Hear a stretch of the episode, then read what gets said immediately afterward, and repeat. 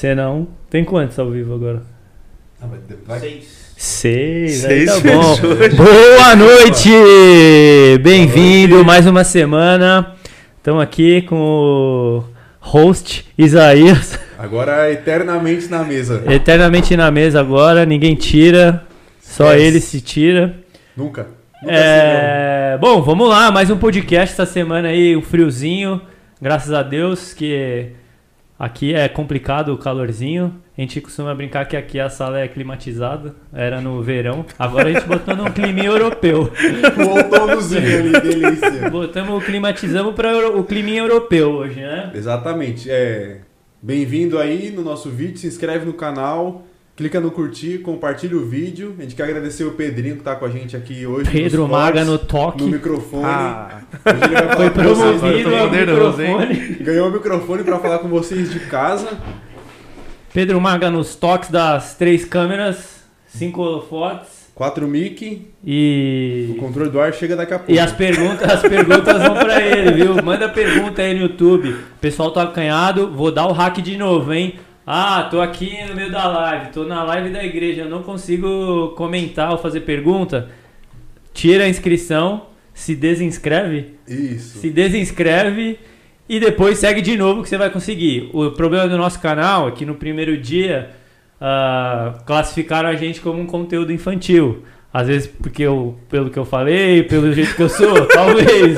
Mas, Uma palhaçada, talvez, talvez, muita brincadeira. mas agora já fomos promovidos a adultos de novo, então não consegue comentar, não consegue fazer pergunta, se desinscreve, inscreve de novo, não E vai... tranquilão. Inclusive nem derruba enquanto está assistindo o vídeo, enquanto faz isso. Não, você pode fazer durante a live mesmo no celular. Se você tá vendo no- na TV, vai pelo celular no YouTube lá. Clica onde tá escrito. Clica na palavra inscrito que ele vai pedir deixar de escrever, clica de novo, se inscreve de novo. Mas faz pergunta, não faz pergunta pelo chat, né? Ou eu tô falando besteira? Faz pelo chat. Faz pergunta pelo chat, meu! Por onde Ah, mais Faz faria? pelo chat ou na caixinha do Instagram. Pode fazer A caixinha também. Insta- do Instagram tá aberta, ninguém vai ser exposto aqui, tá bom? Vamos fazer o merchanzinho antes de chamar nosso convidado Isso especial. aí, Merchan hoje, quero um presente, arroba quero um presente. Faz, Apoiando como sempre aí, o ó. pessoal faz caneca, faz apoio de copo, faz boné, faz camiseta. Os caras fazem tudo. Se quer dar um presente, é qualquer um presente. Arroba quero um presente. Eles deram um presentinho pro nosso convidado. Ele vai abrir daqui a pouquinho. Aqui, ó, negócio bem bacana, bem muito bom. Nossos apoiadores. Se você quer um presente, compra durante a live. Durante a live, vai lá no Insta deles, arroba quero um presente. Que vai ter 10% de desconto em qualquer produto que você escolher. Exatamente. Aproveita que hoje o Instagram tá no ar, da última vez o Mark É. deu uma derrubada na gente.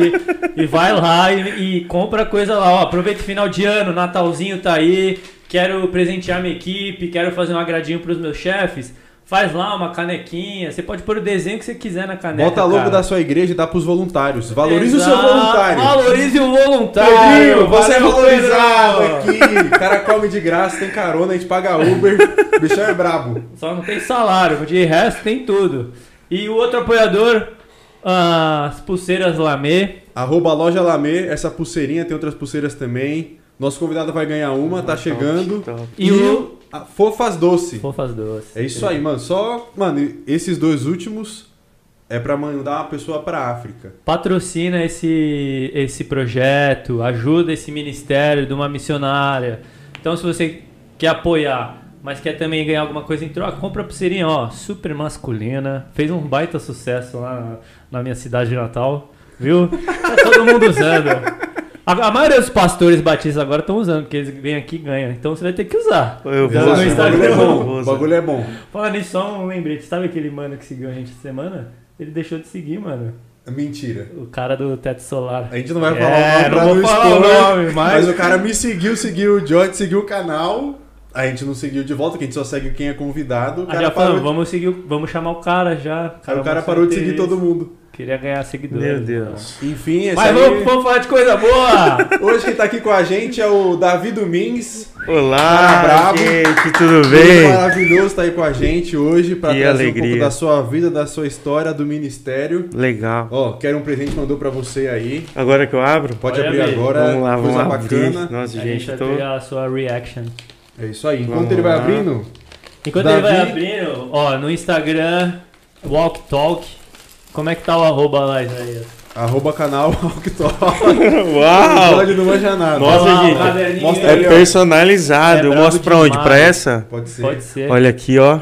Nossa, Deus, top. Vai anotar aí, O, devocional, o Moleskine, agenda. ele surgiu depois que a Quero Presentes lançou esse caderninho aí. Nossa. Entendeu?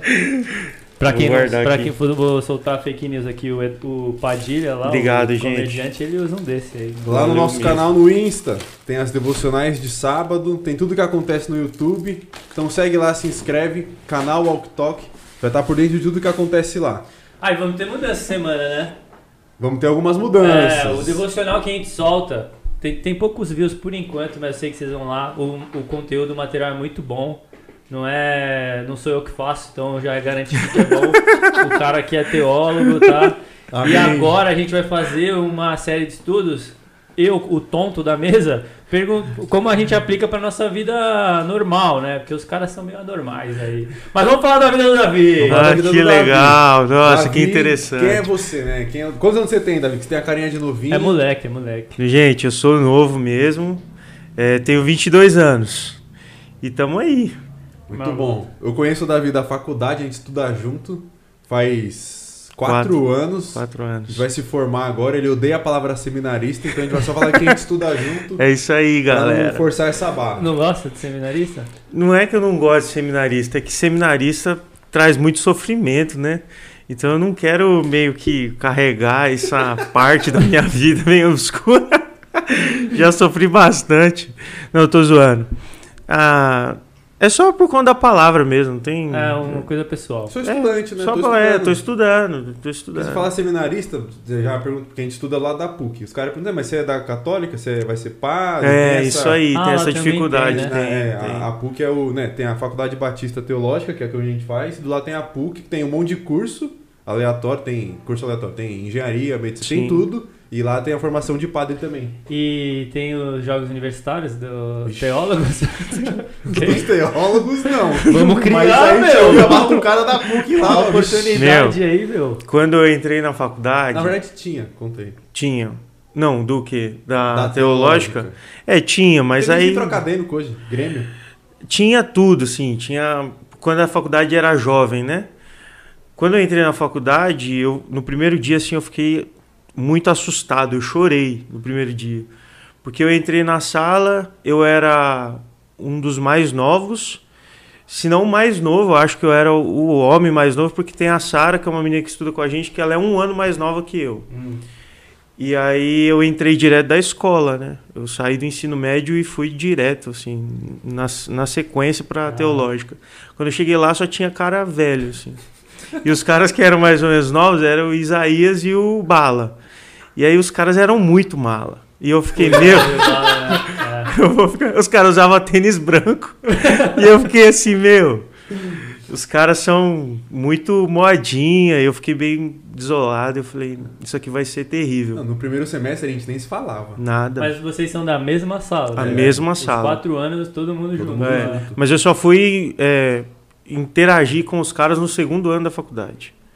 Que aí foi quando eu fiquei meio sozinho e tal. Aconteceram algumas coisas na, na minha vida. E aí os caras foram, tipo, quem me incentivaram a continuar, assim, involuntariamente. Nós não tivemos essa conversa, né? Mas foi Só tenso. abraçou, a gente tava sempre, eu tava sempre eu e o Bala junto, né? Que a gente É. viveu. E aí a gente vive junto. Aí a gente encontrou com o Rafa. O Rafael, que é o Que é cara, gordinho mano, de Jundiaí. O cara é é cara grande da Bíblia. O cara, mano, conversando qualquer coisa, é, mas isso aí tá, mano, em Gênesis 27, 2. E qualquer outra coisa, isso aí é 2 Samuel 13, 29. Mano, o cara, mano, Referências, mas é tudo. velho? não, Não, moleque. E aí nós fomos fazer um trabalho da faculdade em Santo André, né? É. Chegou lá, o cara começou a tocar violino. E aí ele, não, eu toco violino, eu toco clarinete, começou a tocar viola. Meu, e o cara manja tudo de Bíblia, toca tudo e o trampo dele é com trator. O cara faz perfuração de obra. Não, E ele cara, é, ele é bicho do mato e tal, é muito gente Ele é boa. engraçado. E Meu, aí- mas rapidão, o... na sala de aula, tipo, é uma sala normal, né? É. É, sala normal com Que ele cara. falou, tipo, ah, não, falava com ninguém no começo, então até na sala dos pastores É, não, tem o excluído. Não, é, tem demais. Tem, os excluídos, Tem tem os o cara que é bulinadores, zoado. tem. Tem os que alopram. Tem os que. Os alopram. Não, mas tem, tem muita coisa. Então, tipo, tem o cara que dorme que todo mundo zoava. É. Tem o cara que faz as perguntas chatas. É igual uma sala normal. é. E é uma. Que horas acaba lá? Ixi. É à noite, né? Começa É, às 7h30, vai até. No papel vai até 10h45. É, mas 10 e meia acaba. É. Aí, mas, aí tem aquele lá, 10 e meia, que ele Tem, fazer uma tem. pergunta. Tem, Bom, é, tem, que vocês- eu tem. imagino que na teologia é assim. Murilo Mas não tá assistindo, não a deve estar. a gente mandava assim, mano, agora 10h30 não. 10h30, 9 horas, que é hora do intervalo, não faz pergunta. Você pergunta depois. É, o Murilo. Murilo deve estar na aula. Ele não tá aqui pra ouvir isso. Murilo, queremos você distante daqui. Não, mas tem tudo. Então, tipo, é muito engraçado. Tem a galera que come na sala, Sim. tem a galera que critica tudo. Tem. Aí tem as galera que é pra frente, que não, que a igreja tem que ser não sei o que, que tem que ser o que, não sei o que. E tem a galera que, mano, é, não, a igreja é Tudo. tudo. A igreja é, mano, parede branca, a cruz lá, não sei o que, tem tudo. E é engraçado ver isso do tipo, ele, né, eu já fiz uma faculdade, ele é a primeira. Então ele não teve uma vivência do tipo, mano, a faculdade é igual isso aqui ou não é. Ele chegou e deu de ah, cara. verdade. Foi. É o choque da faculdade mesmo. Foi o choque da faculdade. E o lance foi assim: eu sabia que a faculdade era diferente da escola, a gente sempre sabe. Você pode levantar e ir no banheiro qualquer hora. É. Você não precisa ir, ninguém vai chamar a sua mãe. Mas quando, por ser uma faculdade teológica, os assuntos eram muito tensos. E eu lembro que a minha primeira aula foi a aula da Patrícia, Psicologia. psicologia. E, meu, ela entrou na minha mente. E na hora que ela entrou na mente, assim, foi. Eu falei, o que, que eu tô fazendo aqui? E aí, o Matheus, que é um cara que vocês vão chamar mais pra frente, eu morava com ele, né, nessa época, que eu morei no pensionato da faculdade. Eu morei com mais nove caras do lado da faculdade e também foi uma experiência, assim, terrível. É tipo a terrível. República da Teológica. É, Eles terrível. de. Não, pensão é minúsculo. É o né? pensionato, né? Pensionato. É. Não é República, é pensionato. Minúsculo. minúsculo e nove caras. Então, assim, foi terrível, porque eu saí da minha cidade, eu Você saí mora onde? Fala Itapecerica da Serra, eu moro em Itapecerica da Serra, que é uma cidade na região metropolitana de São Paulo. Mas é que é uma outra cultura, entendeu? Itapecerica não tem trânsito. É. Tapsirica é, é, é tudo gente caipira, é uma outra cultura mesmo. Quando eu vim morar em São Paulo, por conta da faculdade, foi porque facilitava muito meu caminho. Eu gastava duas horas, duas horas e meia para sair da minha casa para ir para a faculdade. Uhum. Então são cinco horas no, no dia assim que eu estava gastando para para ter essa quatro vida mais as quadras dentro da facu. Então eu tava muito puxado, eu conversei com os meus pais, eu falei, ó, vou morar lá. E na época tinha o Matheus, que foi o cara que me incentivou para entrar na faculdade, que foi que, que investiu em mim. Ele trabalhava na igreja, é, que eu fazia parte, e ele era seminarista lá. Então ele me incentivou e nós fomos morar junto, porque ele é de Minas, então ele era de outro estado e tinha que morar aqui para fazer a faculdade. E foi assim, uma experiência terrível. Quando eu entro na faculdade, vejo que não tem a mesma linguagem que, que a minha. Que você tinha nos cultos, vai, culto jovem, sei lá. É, nem, nem em, em relação à igreja, mas a linguagem mesmo de vida, como enxergava a vida e tal. A maioria da galera já tinha uma faculdade, Já é mais velho. então já tinha a pegada de como seria. E aí eu fui morar com nove caras, né, velho? E não eram nove caras normais. Foi uma experiência terrível, porque tinha um cara que odiava a louça na pia. E tinha os caras que não garravam com isso. E aí o cara que odiava a louça na pia, ele pegava as louças e ele jogava no chão. Ele deixava no chão. Porque ele falava que ele não queria louça na pia. Nossa, histeria. Histeria total. Ele tinha, tipo assim, 40 anos. Alô, Wagner. ele tinha 40 e poucos anos. Ele já tinha se formado no curso. Tava fazendo a pós só pra morar ali. Porque, pra- pensando, a- o pensionato é, é excelente. Porque você paga 500 reais pra morar em Perdizes. Que é completamente barato. Coisa linda. É lindo. Então, assim, era uma baita oportunidade isso. E o cara aproveitou. Então ele tinha a vaga de garagem dele, porque ninguém mais tinha carro. E ele tinha um quarto que era só dele, que ele não dividia com ninguém. E era o mais velho. E a galera, tipo, mais moleque, né? Então não podia fazer barulho à noite. que era normal pra nós. E ele surtava, porque ele trabalhava de Uber. e ele passava o dia na rua, chegava em casa e queria dormir. Ah, E aí, pau quebrava. viu? Aí foram quatro meses que eu aguentei. Depois não aguentei mais. o pensionato. É, emagreci pra caramba, porque eu não comia. E não era por falta de grana, porque, tipo assim, se eu tenho que comer, eu tinha que fazer minha comida. E fazer comida pra uma pessoa só não valia a pena.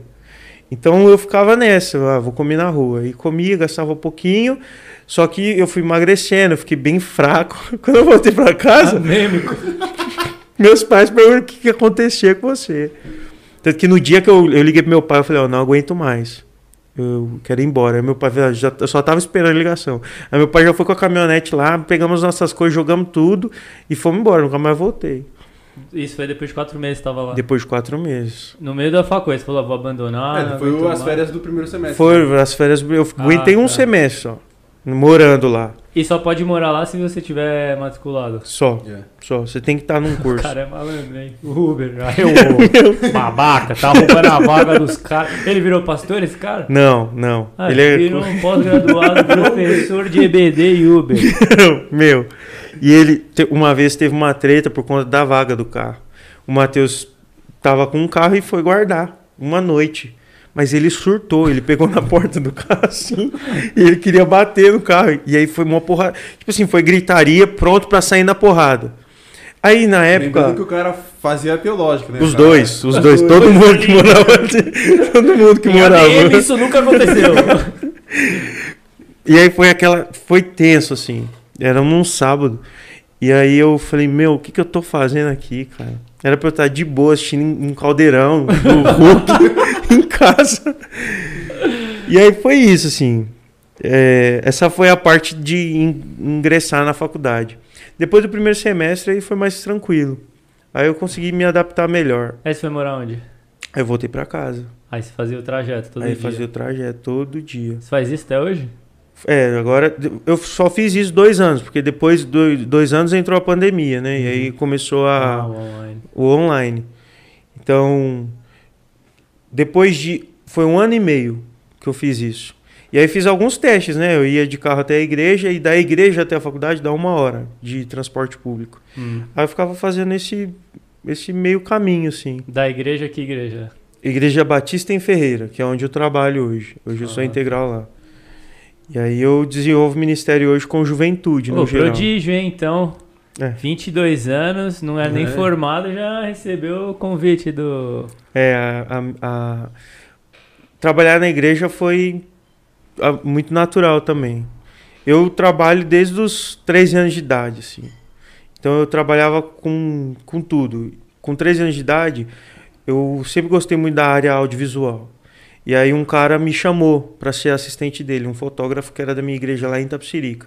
E eu viajei com ele, ele fotografava para Folha, para umas revistas de moda, e a gente viajava muito fazendo conferência. E aí com 13, 14 anos de idade eu ganhava, meu, muito dinheiro. Muito dinheiro. Tipo assim, na época eu lembro que eu tinha as minhas anotações, tipo, era dois e meio, com 13 anos, eu gastava tudo com comida. Ganhava é- dois pau e meio? Dois pau e meio. Cara, Com 13 anos. Tirando foto aí, Pedrinho. Aí, Pedrinho, Pedro, você que tá. Um fonte, dia você chega lá. E aí, essa oportunidade. Eu aí comecei a ficar bem cansado, né? Pela rotina, porque era muito puxado. E aí, um adolescente, tendo muita demanda, eu comecei a dar muito vacilo. Então eu não entregava no prazo, e aí o cara começou a ficar meio irritado, eu comecei a ficar muito nervoso também com a situação. Eu falei, ah, vou largar isso aqui. Na época, meu pai decidiu abrir uma loja, que ele tem hoje uma loja de que trabalha com refrigeração. Faz Então, propaganda aí. Você que tá em casa aí assistindo, tá com problema sua máquina de lavar, sua geladeira, seu freezer ou um ar condicionado, Opa, Ó, aí interessa, instalar hein? o ar, um ar Estamos condicionado fazendo a campanha aqui. E se tem alguém- cupom de desconto. é. Mas aí meu pai trabalha com isso, né? E aí meu pai resolveu abrir uma loja e falou: ó, vem trabalhar comigo. Eu nunca gostei muito de estudar, então nessa época foi a oportunidade que eu tive de mudar pro período da noite. E quem estuda à noite sabe que, meu, é inferno. Se tá na droga, tá bom, né? Não existe ProErd à noite. Isso aí eu aprendi na prática. E aí eu fui trabalhar com meu pai e comecei a estudar à noite. Trabalhei dos 15, 16, 17 anos. E aí, com 17 anos, eu, eu, eu fiquei trabalhando com meu pai. Foi o tempo de terminar a escola. Quando eu terminei a escola, é, eu reprovei um ano, né? Coisa e aí, boba, né? fiquei, coisa- fiquei- perdi um ano da minha vida. E aí, eu formei com 18. Quando eu completei 18, e aí eu fui para um projeto missionário em janeiro de 2017, 2016, se eu não me engano.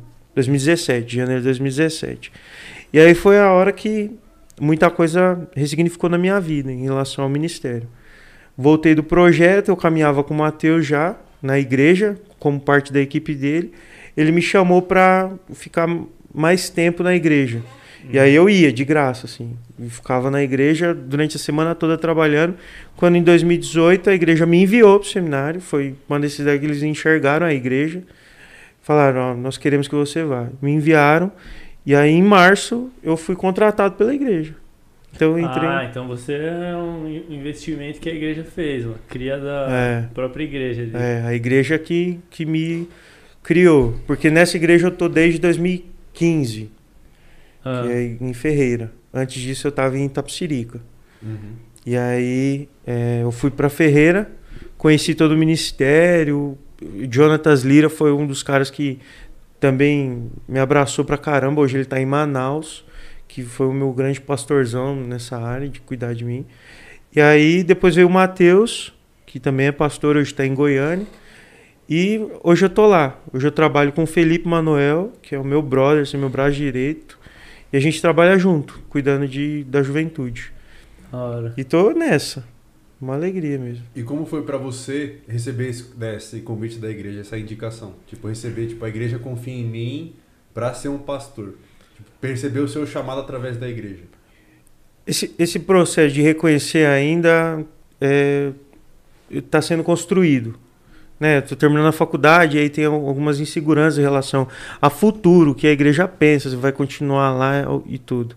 Mas eu lembro que na época eu tinha duas oportunidades. Ou era entrar na igreja ou era trabalhar numa agência de mídia digital. E que eu ia ganhar tipo três vezes mais do que eu ganhava na igreja. Porque eu já trabalhava nessa área de produção, tal, de é, arte e tudo. E aí eu falei, olha, eu quero ir para a igreja. Não me vejo fazendo outra coisa. Hum. Essa é a real, assim. Porque se parasse para pensar onde onde eu estaria hoje, eu não sei.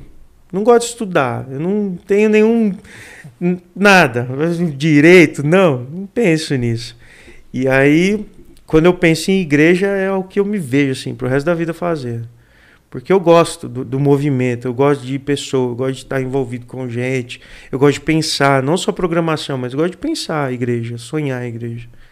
E isso se estende até hoje. Então, estou nesse processo de reconhecer cada vez mais o, o que, que nós estamos caminhando para ir e, e sendo orientado pelo Espírito.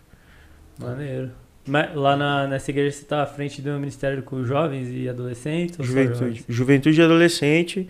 E aí o Felipe é o, é o cara que hoje coordena todos os adolescentes. Mas aí a gente caminha junto. Ele é seminarista também. Ele é seminarista também. Ele tá no segundo ano da faculdade. E lá na igreja, o que, que você acha? Tipo, que você colocou que você acha, mano, isso aqui é top. Isso, isso mudou muito o que a gente pensava como igreja. Tipo, pros jovens. Então, hoje a gente vive um processo com a juventude lá de reestruturar o que a gente um dia já viveu. Quando eu cheguei em Ferreira, a igreja era muito ativa. Era, a- era tipo 60% da igreja era juventude. Nós tínhamos uma juventude de 500 jovens. Caraca. Era muito, era muito top, assim, era absurdo. E isso foi um dos motivos que me levou para lá. Porque em Itapsirica não, não é uma realidade. Até hoje não é. Tem uma igreja em Itapsirica, que é uma assembleia que faz um trabalho incrível com os adolescentes e com a juventude. Mas na minha época não tinha nada disso. Então eu fui para Ferreira por conta disso. Com o tempo, com alguns movimentos, a galera foi esfriando, é, a galera foi crescendo também. Isso foi ficando muito distante. Então, quando foi em 2019, em abril, em março de 2019, no dia do meu aniversário, o pastor me fez a proposta para assumir a juventude. E aí eu assumi. E, e foi uma grande frustração. Porque, meu, depois disso aconteceu um, um monte de coisa na minha vida. Eu, eu era noivo, terminei meu noivado. É, foi um, entrei num limbo, passei por um processo de depressão bravo, bruto, e que isso me levou para muita frustração. E aí eu não conseguia desenvolver nada. E aí entrou pandemia e na pandemia a gente viu a oportunidade de começar a construir algumas coisas, né? E aí intensificamos nosso trabalho digital, gravando algumas coisas. E hoje a gente está num processo aí de voltar com as celebrações, com o discipulado. Graças a Deus nós estamos com uma equipe assim muito coração. Então hoje o que eu estou percebendo do que eu tenho feito lá na juventude é estreitar os laços com a galera. Então isso para mim tem sido essencial assim na minha história, né? Eu estou estreitando cada vez mais os laços para que essa, dessa relação saia alguma, alguns frutos. E tem, tem funcionado. Uhum. É basicamente isso. Top. E no meio da pandemia, você acha que assim. Que você deu exemplo, né? A galera foi esfriando, aí veio pandemia. Não, tá aqui ainda. Tô... Qualquer coisa você pede, hein? Mas esqueci de avisar também, ó. Esse sininho aqui é o sininho da polêmica. Eita. Sempre que o assunto for polêmico, você pode dar um tapinha aqui de leve. É, Só pra entendi. avisar o pessoal em casa. Se quiser Ah. pular essa parte É. do vídeo. Meu Deus. Dá Galera, um pause aí. vai beber uma água. seu emprego. Se eu ouvir isso, vai beber uma água, vai no banheiro. Mas tem poucas. As polêmicas aqui são sempre as mesmas, eu tava revendo aqui. Parede preta. É, parede preta, pastor coaching, Hum. é, que a gente tava falando aqui. Vamos chegar nesse assunto É, aí. vamos chegar daqui a pouco. E o que mais? Não teve muita outra, não. Não, teve o, o Marcelo bateu naquele falou da Penha lá, que a Penha ia mudar de terreno. Aí Meu bateu, Deus ele, do falou- ele deu um exemplo que a Penha. Se a Penha quer mudar de igreja, de, de terreno, o que, que ela faz? Faz uma assembleia, não sei o quê. Aí, não, é só um exemplo, não sei de nada. Ah, Tem a- até nomes a galera dá aí já aqui, gente. Todo mundo sabe já É. faz tempo. Ih, ó. Ué, que vai mudar de A gente tá lugar? procurando, tá? No, tem a comissão já rolando tudo mais. Tá pra mudar, eles estão procurando. Faz dois anos, acho isso aí. Antes da pandemia já tava. Não, faz mais de. Dois anos é a pandemia só. Faz mais de dois anos. Verdade, me afetou. Então, minha, minha pergunta é, tipo, no na pandemia, assim. Porque eu, na minha opinião pessoal, eu acho que hoje, assim, é, não todas, mas a maioria das igrejas, ela tende a ter o ministério falido porque eles têm medo de ousar. Sim. E, tipo, no meio da pandemia, você acha que as pessoas que não tiveram ousadia de entrar, tipo, num, num. É que você já manjava muito, mas não tiveram ousadia de entrar na mídia digital, se não tiveram ousadia de mudar como eles enxergam ou como eles fazem, se eles estão fadados aí a, a falir o ministério. Sim. Bom, o que eu percebi nu- num, num geral, assim, nesse cenário da pandemia, foi porque a pandemia só revelou qual era o real, a real motivação de muitas igrejas, né? Então, muitos ministérios só chegaram na falência porque tiveram ali expostos à sua real motivação. Então, quando nós somos movidos por um, um motivo errado, por algo errado, não vai muito longe a maneira que esse motivo vai ser confrontado. Sim. Então, tirar o presencial confrontou muito o porquê as igrejas estavam se reunindo. Então, se reúne porque É legal. é legal, não vai para frente. Se reúne porque ah, precisa reunir. Se reúne porque se não se reunir não vai ter dízimo. Que o que foi o que aconteceu. É que muita igreja até foi brigar no congresso pra que voltasse porque tava falindo, né? Porque a gente tem que voltar. Então, o motivo da reunião é, foi, foi isso que foi confrontado.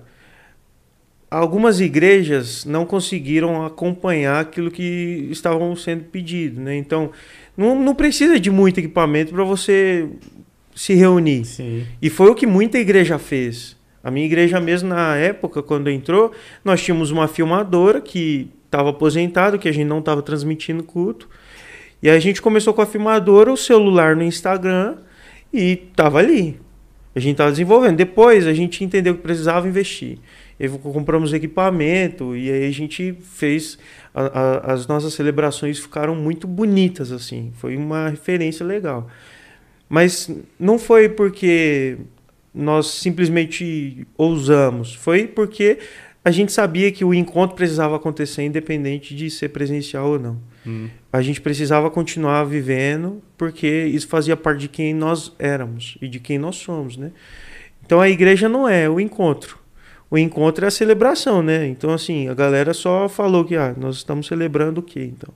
Então foi isso. Essa, pra, eu vejo que o motivo da falência de muitas igrejas foi porque não sabiam por que estavam sendo Uhum. o que É. eram. Eu acho que cai muito também na igreja, né? E na cabeça do pessoal, do pastor, às vezes da própria igreja, entender que a igreja é o domingo, né? Sim. Tipo, que a igreja é aquela reunião que acontece o culto de manhã e de noite, ou só de manhã, como muitas igrejas eram na pandemia. E que a igreja durante a semana não é nada. Tipo, você na sua casa é você. A igreja é só o domingo. Então acho que isso que derrubou e assustou muita gente, né? Não sei como que é o, a, a Ferreira, como ela enxerga, mas acho que tem coisas durante a semana que Tem. produzem essa ideia de que você é a igreja, né? Tem.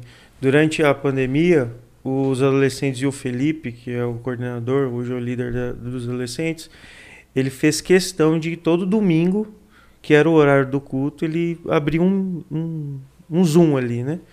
E no Zoom a galera se reunia para ficar jogando. Como chama? É, é, forca? Stop, que você tem forca. que adivinhar o que estava desenhando. E isso começou a bombar. Porque a galera começava a entrar para jogar e aí o Felipe aproveitava a deixa para fazer. Então não foi só a celebração. A gente começou a ter um monte de coisa que não tinha antes. E aí deu certo. Acho que eu fugi do tema, né? Não. Não, tá Não? certo. Foi isso, né? Não, e o que mais? Você falou agora, eu pergunto o que mais vocês fizeram de diferente? Tipo, sei lá, esse bagulho de Sim. fazer durante a prega... É que talvez, né, quando voltar ao presencial, fazer isso não durante a Sim. celebração, mas fazer em outro horário. Mano, vamos só entrar pra jogar um bagulho aí e conversar. Tipo, o que mais que vocês inovaram nesse sentido durante a pandemia? Que, vocês, mano, isso aqui a gente podia ter feito faz muito tempo e a gente não fez. gravação de clipe musical. Tipo assim, a gente gravou algumas músicas e a Ana, que é minha irmã assim do coração, ela canta muito, muito mesmo. Você colocar um, um telefone aqui, ela vai cantar no telefone e vai ficar parecendo que é produzido já. E aí eu falei, vamos gravar. E a gente não tinha recurso. Então eu conectava né, em celular, um microfone e tal, começamos a conectar vários, depois eu ia juntando, né? Porque não tinha mesa para captar separado. E aí a gente começou a produzir, a câmera que a gente tinha já era muito boa e a gente percebeu que assim, era fácil de fazer, ficava lindo, a galera amava porque eram músicas que não é porque a versão era diferente, é porque é gente da gente cantando. Então é legal você repostar um negócio que, pô, eu conheço essa pessoa que tá cantando. E aí isso aí bombou. E era a gente poderia ter feito isso muito antes, assim. E que a gente só foi fazer porque os nossos louvores lá na igreja é polêmico pra gente que é da igreja, né? Tinha uma escala de gravação, né? Então eram famílias que cantavam. E aí tinha família que só botava o celularzão lá em cima do piano e o piano bom, bom, bom, estourando tudo e não dava pra ouvir. E isso foi ajustando com o tempo. E aí a, a produção da Ana a gente sempre caprichava muito, então foi muito legal mesmo. Mas isso no, na celebração de domingo. Isso, na celebração- Era, tipo, não ia a equipe de louvor pra igreja Não. e fazia de lá. Era cada família produzindo. Ah, entendi. Tipo, no meio da live, fala agora é a hora do louvor. Aí subia, aparecia o vídeo. É isso aí. Ah, da hora. É isso aí. Entendi. Porque na, na penha, né, e na, na Intervidas, o louvor era ao vivo. Tipo, ia, ia a equipe de louvor reduzida, a equipe de transmissão reduzida, e fazia tudo da igreja. E É. às vezes entrava um áudio de- da pessoa de casa. Mano, no- teve uma programação dos jovens que eu e a Mariana a gente tava lá na praia e a gente ia fazer um momento de, de música.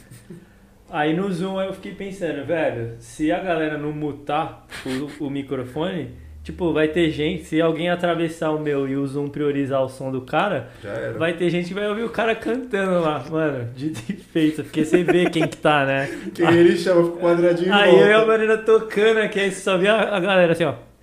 Porque já deve entrar, né? Falei, nossa, mano. Mas acontece, né? O Pedro Magalhães não tava lá pra ajudar na parte de mídias. O que que aconteceu? Que a gente percebeu uma dificuldade. O nosso não era ao vivo. Ah, No começo era ao vivo. Uhum. Depois a gente gravava na quinta pra subir no domingo. Só que, cara, a- foram três pessoas que morreram de quinta para domingo. Caraca. E às vezes a Faziam gente. parte que tava na gravação. Não, não que tava na gravação, Ah. mas que era um motivo de intercessão. Uhum. Então teve uma vez, cara, que uma irmã nossa lá tava recuperando, tava bem na quinta. E nós apresentamos como motivo de gratidão, poxa, porque tava bem, e morreu, tipo, no sábado. E aí domingo tava no ar, nós falando. Agradeço. Agradecendo que ela se recuperou. Nossa, mano. Aí é. Então a, a gente tinha essas dificuldades, porque era na quinta gravação. Da quinta até domingo muita coisa muda. Muita coisa, cara. Caraca. Muita coisa. Então Mas, se- tipo, Mas isso não foi dava pra ar. cortar? foi pro ar. Não, Não, dá pra editar como é Foi gravado, pro ar, mas às cara. vezes esquece. Nem- mas o tom da pregação era. Poxa, Vitória. a nossa irmã tá viva, galera. Entendeu? A gente não tinha Nossa, esse. velho. esse Caramba, tá vendo? Essa sensibilidade. Isaías? Às vezes é um erro técnico, não é uma heresia. Exato. como que é aqui, galera? ai. Caraca, que situação, hein, mano? Pois é. Não, Então- nessa história tem um no presencial. Eu vou contar porque o- quem fez é meu amigo e a gente ri dessa história. Ô, louco, a, a nem minha eu sei. tia Tô com medo. faleceu, Ah, tá. a mãe da Melissa e da Milena. Ela faleceu em 2015. E ela tava no hospital, mano, internou, internou na quinta-feira com, acho que um derrame no cérebro, enfim, internou muito mal. No domingo, acabou a pregação, as filhas dela estavam em casa porque não foram pra igreja, enfim, acabou a pregação. Esse cara, que não vou falar o nome nem o que, que ele faz na igreja, ele pegou, subiu correndo no púlpito e falou de púlpito, gente, a Miriam morreu, vamos orar. Aí, mano, começou um chororô na igreja, uma gritaria. Nossa, Tipo, Deus. que ela era, mano, todo mundo gostava dela, ela era muito querida. E aí meu cunhado tava no som por acaso. Nossa. Aí ele mandou uma mensagem: Gente, eu tô aqui na igreja, ela morreu, ninguém falou nada. A gente, não, não morreu, não morreu, não sei o que, não sei o que. Aí subiu um amigo nosso que é- era, di- era, é diácono na igreja, tipo, gente, ela não morreu. Mataram ela.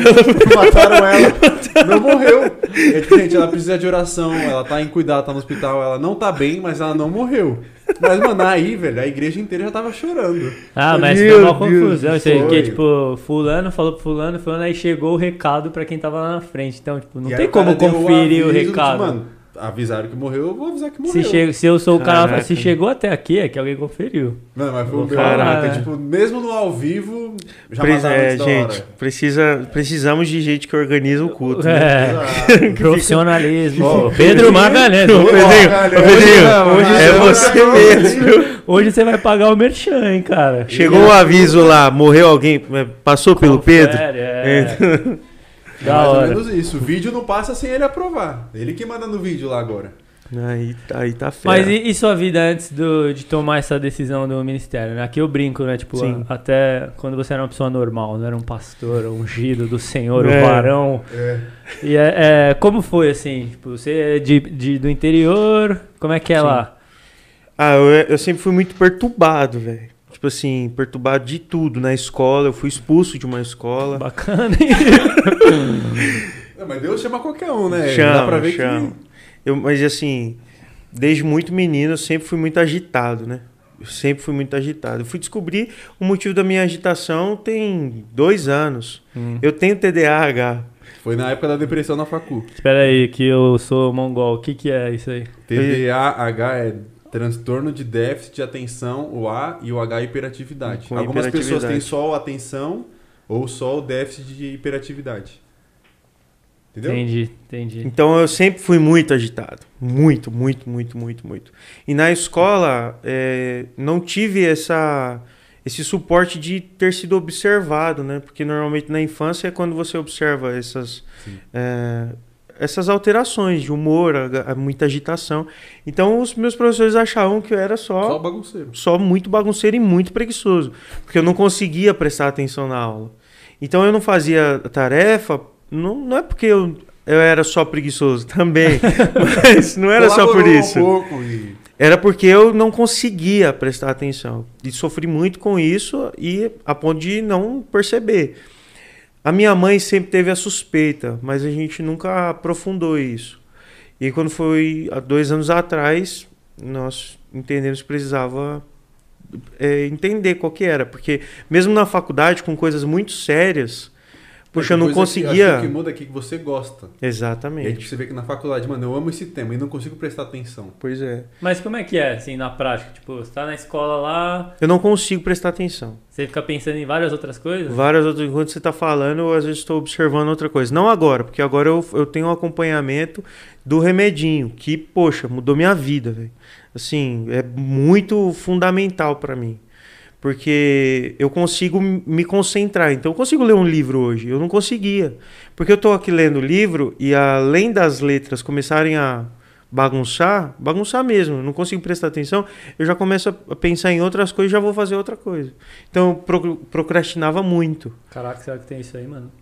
Pode ser Não, que você. outro, dia, outro dia eu vi no YouTube, o médico dos médicos do YouTube, No Google. É. que, tipo, todo mundo tem um pouco de. Na leitura, por exemplo. Você começa a ler, só que aí você começa a pensar em, outra- em outras coisas. Sim. Sim. Aí os caras falam que é normal. Sim. Aí, tipo, a recomendação é para, pensa nisso que você tá pensando e depois você volta pro livro. Sim. Senão você não vai aproveitar nenhum dos dois. Sim. Não, É. mas, Mas eu acho que o seu caso é mais extremo. muito mais então. extremo. todo mundo tem um pouquinho desse déficit de atenção, porque ninguém consegue ter a atenção 100% focada. Sim. Tipo, só com o remédio, e o cara que é atleta, assim, mano, o cara que é muito focado, ele é diferente. O cara vai ter algum problema em alguma outra área.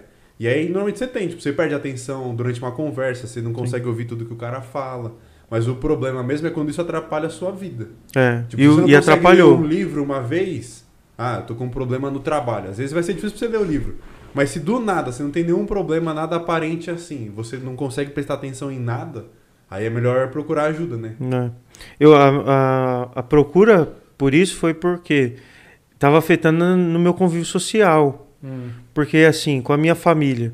Às vezes minha mãe queria conversar comigo, meu irmão, meu pai, e eu simplesmente ignorava. É, de tipo, a gente tá aqui conversando e eu tô viajando, tô em outro lugar. E daqui a pouco ser cobrado por algo que já foi falado, mas que eu não tava. Isso Na verdade você tava, mas Tava. a cabeça tava longe. Estava em outro canto. E a hiperatividade também é, me levava a um, a um nervosismo, assim, uma irritabilidade. Então eu, eu ficava muito irritado com muita informação. Uhum. E foi, foi muito difícil. E aí eu falei, "Ah, vou procurar um médico. E eu, é um processo muito, é um procedimento muito tenso, né? Você tem que fazer. São diversos testes, foram meses fazendo esses testes, para depois você receber um laudo do tamanho de uma Bíblia que comprova ali, mostra todos os resultados, e aí sim, você tem que. Você pode ir num, num psiquiatra, ele vai te. Tratar. Porque senão você vai no psiquiatra e eles vão te passar um remédio comum, você vai ficar dependente daquele remédio e não vai resolver o teu problema. Vão achar que você é só ansioso, vão te socar um remédio ali pra você dormir e tal. Uhum. E, que, e aí não era isso que eu, que eu queria. E funcionou, e graças a Deus hoje eu tô vivendo muito, muito bem. assim. E é tratamento ou é tipo acompanhamento? Porque provavelmente é pro resto da vida, né? Então, eu espero que seja um tratamento que dure um tempo, mas que talvez às vezes consiga. Mas se precisar continuar pro resto da vida, eu também não tenho crise. Porque eu, eu prefiro viver hoje acompanhado sempre do que voltar ao que era antes. Uhum. Porque antes estava tenso. Então, assim.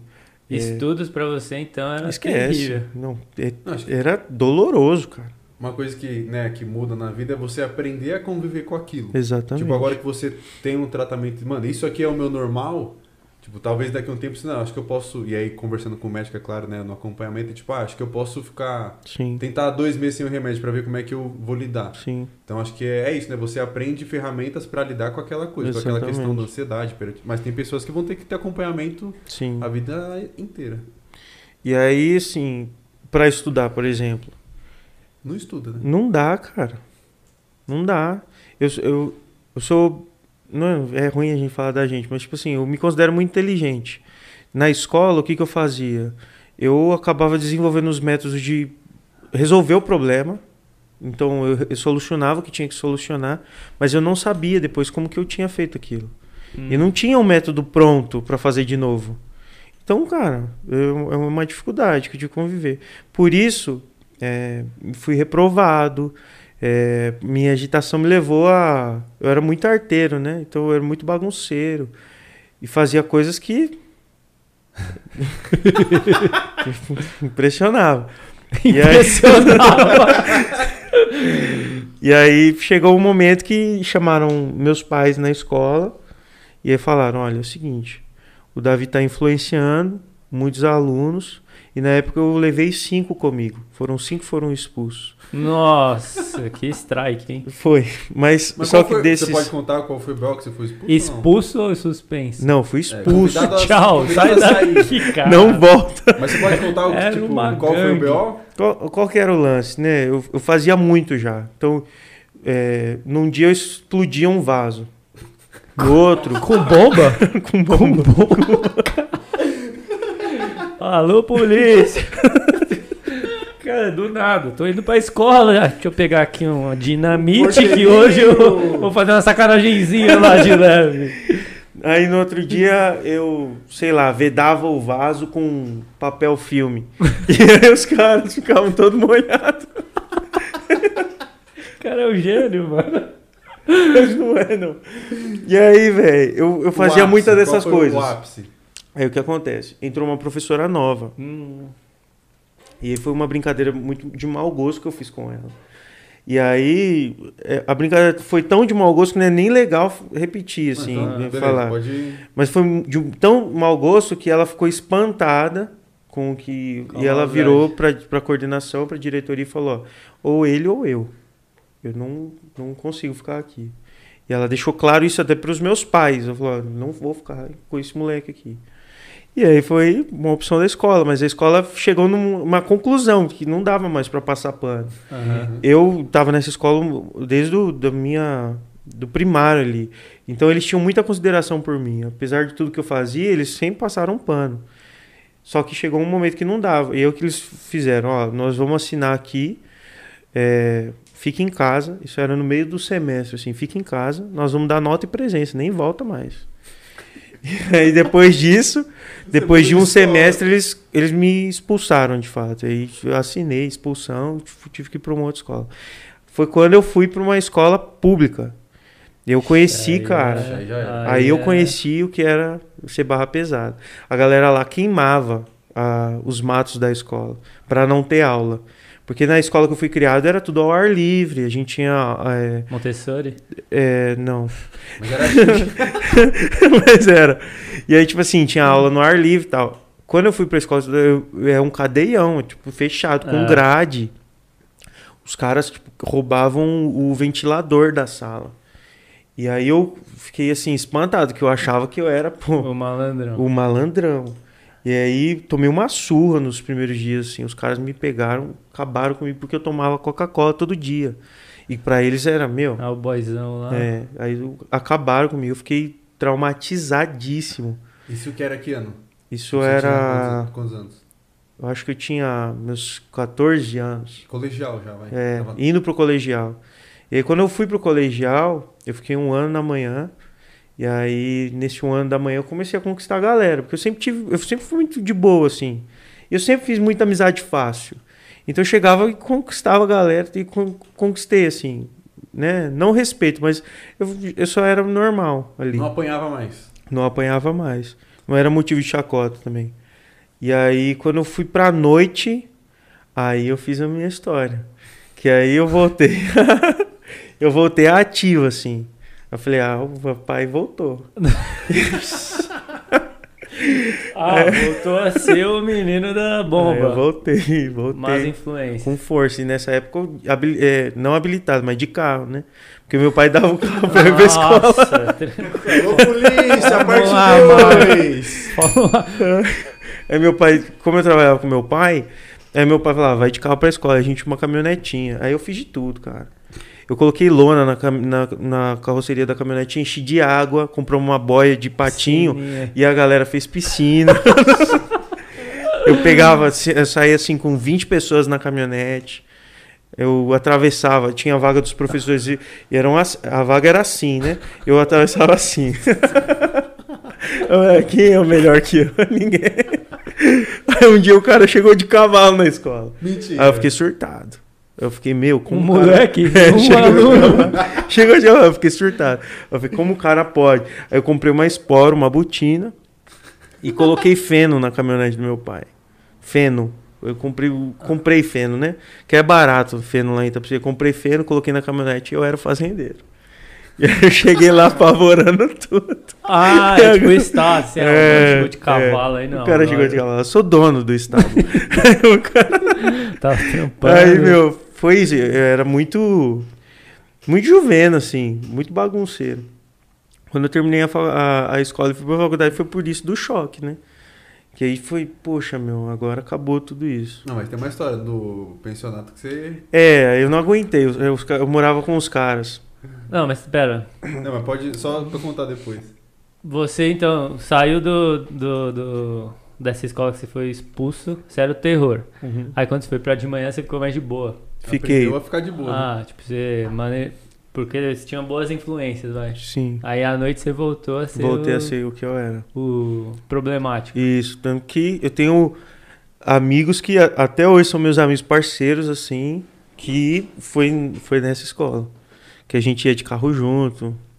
Coisa Caramba, de era o louco. rei da escola, hein, mano? É. Mas assim, é porque Itapsirica permite isso, né? O que? Dirigir sem habilitação? Crime! Eles permitem. Aí, Lá é né? liberada, por isso Vocês não sabiam, mas tem a cidade do lado. Você é policial e tá perseguindo, delegado, qualquer coisa. Mas não é, porque a cultura é assim, tipo assim, a galera acaba é, ficando muito independente mais rápido. Ah, sim. Interior, tipo, lembra lá na viagem, os caras, de- moleque de 14 anos já tinha moto. É, isso aí. Então é, é essa cultura. Tipo assim, à noite era todo mundo de moto. E ó, os caras eram de carro mesmo, assim, por conta da idade. e cavalo. tal. De cavalo. de cavalo.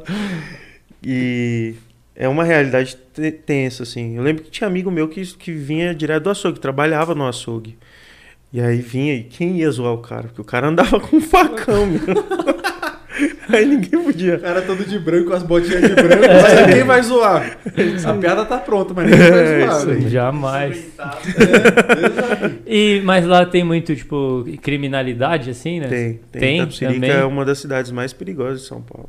E a escola também tinha disso. Tinha muito, muito, muito, muito. Mano, eu trampei no Gabriel Ortiz, na cantina lá. Aí eu tinha uma época que eu ficava até a noite. Você é doido. Mano, os caras tinham os caras. Eu não sei nem o que eles estavam fazendo lá. Tipo, por que, que eles estavam lá? Porque os moleques, eles, eles pegavam a galera que tava saindo de manhã, vendia droga lá. Sim. Aí a- pode ser que eles estavam à noite pra, tipo, ter esse. Pegar o diploma. Não, a boca é deles ali, né? É, é lá a, a escola que eu E é estudei. do lado da PM. rapidão. Não, a, a nossa escola lá é do lado da delegacia. E era coisa assim, coisa de louco. Mas o que acontece? É é uma das escolas mais respeitadas, assim, pela, por ser rígido o, Uhum. o sistema. Porque nas outras escolas de Itapsirica é terrível, cara. É abuso, é droga é dentro da sala. Então a nossa lá era mais tranquilo, assim. Ah. Eu não sei se eu, eu ficaria em outra escola estadual lá.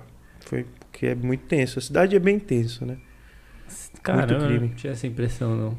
É, Eu sabia que a criminalidade era alta, assim. É, se que bem era um que- terror absurdo, assim. Tipo, da delegacia... Se tá na letra do Mano Brown, né?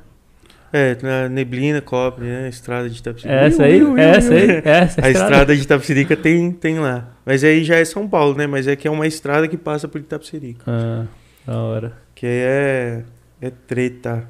E falando sobre essa transição né, da faculdade, do colégio de faculdade, primeiro vamos falar sobre a transição do interior, tipo, de morar em Itapecerica e cair num bairro top de São Paulo. Ah, isso aí foi sensacional. Isso aí, até hoje eu, eu penso, mas eu gosto muito da cultura de interior.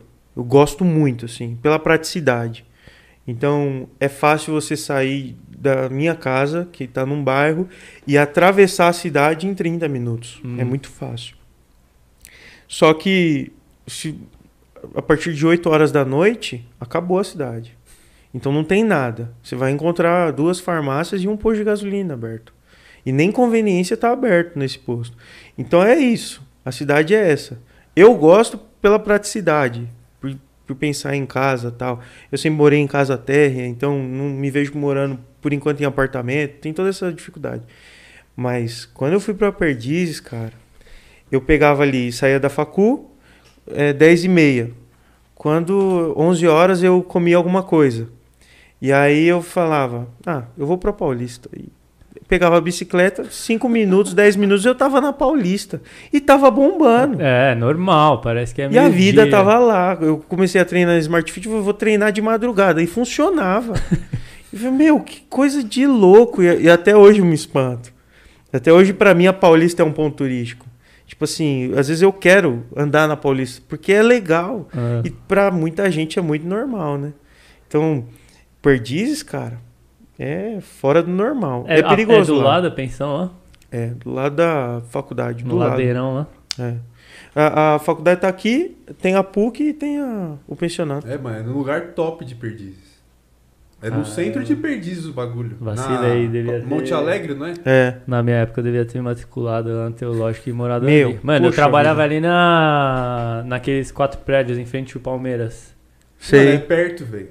Do lado. do lado é ali. Do do lado. é uma de bicicleta são três minutos. cara. É, o meu sonho era morar por ali. Aí É. tinha um moleque que ele era do interior, Ribeirão. Ele morava numa pensão, só que era pensão. Ele falava, mano, é um lixo, só que é barato. Sim. E na época o salário era um lixo.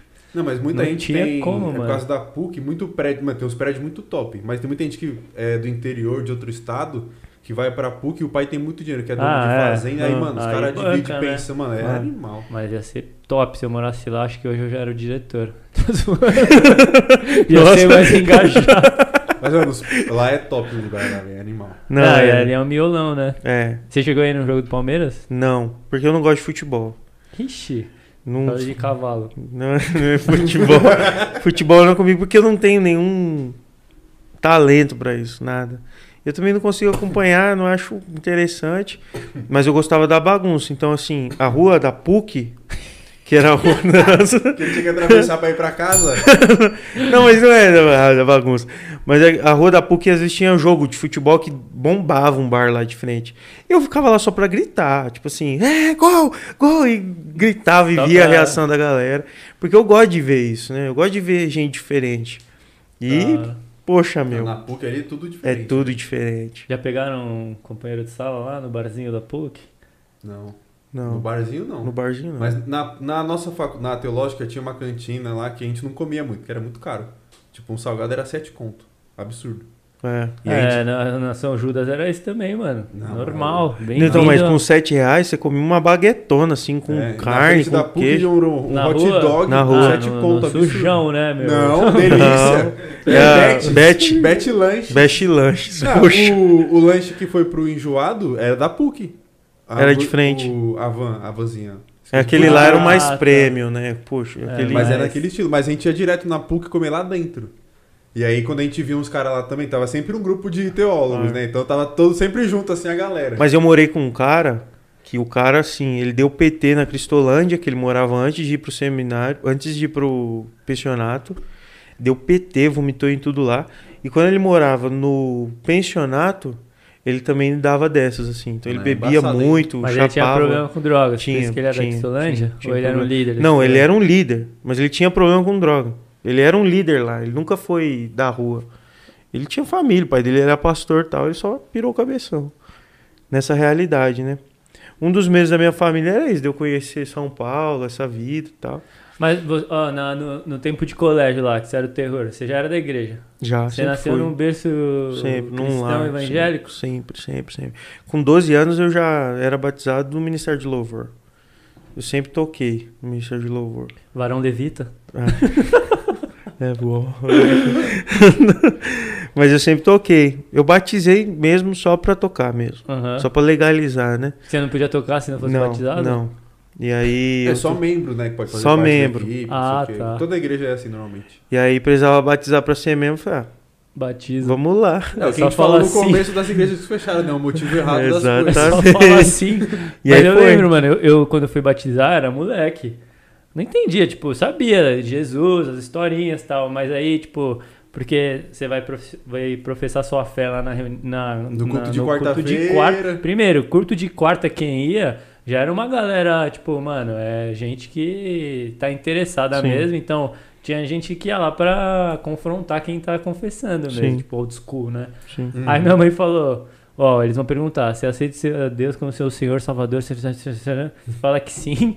Aí eu falei, tá bom. Chegou na hora lá, ele fez a pergunta diferente. Aí eu dei uma travada assim, ó. Falei, vixe, mano. Aí, mãe. Aí, eu... aí era o pastor Hélio. Aí ele falou, não, você aceita Jesus e tal? Eu falei, ah, sim, sim. Essa, essa aí eu sei, essa aí. Aí os caras, tem alguém que é contra tal? Aí, mano, eu fiquei em choque já. Tava eu e minha irmã. E eu e minha irmã é uma mulher lá. A mulher era adulta. Aí, tipo, eles falaram, não, tá bom. Ah, velho, o meu, de, nesse processo de conversão, né? É, poxa, eu sempre cresci, sempre fui muito. Eu era o pastorzinho do pré, do, do primário, porque eu era. Eu gostava muito. Eu era daquela que carregava o CD diante do trono, assim, na mochila.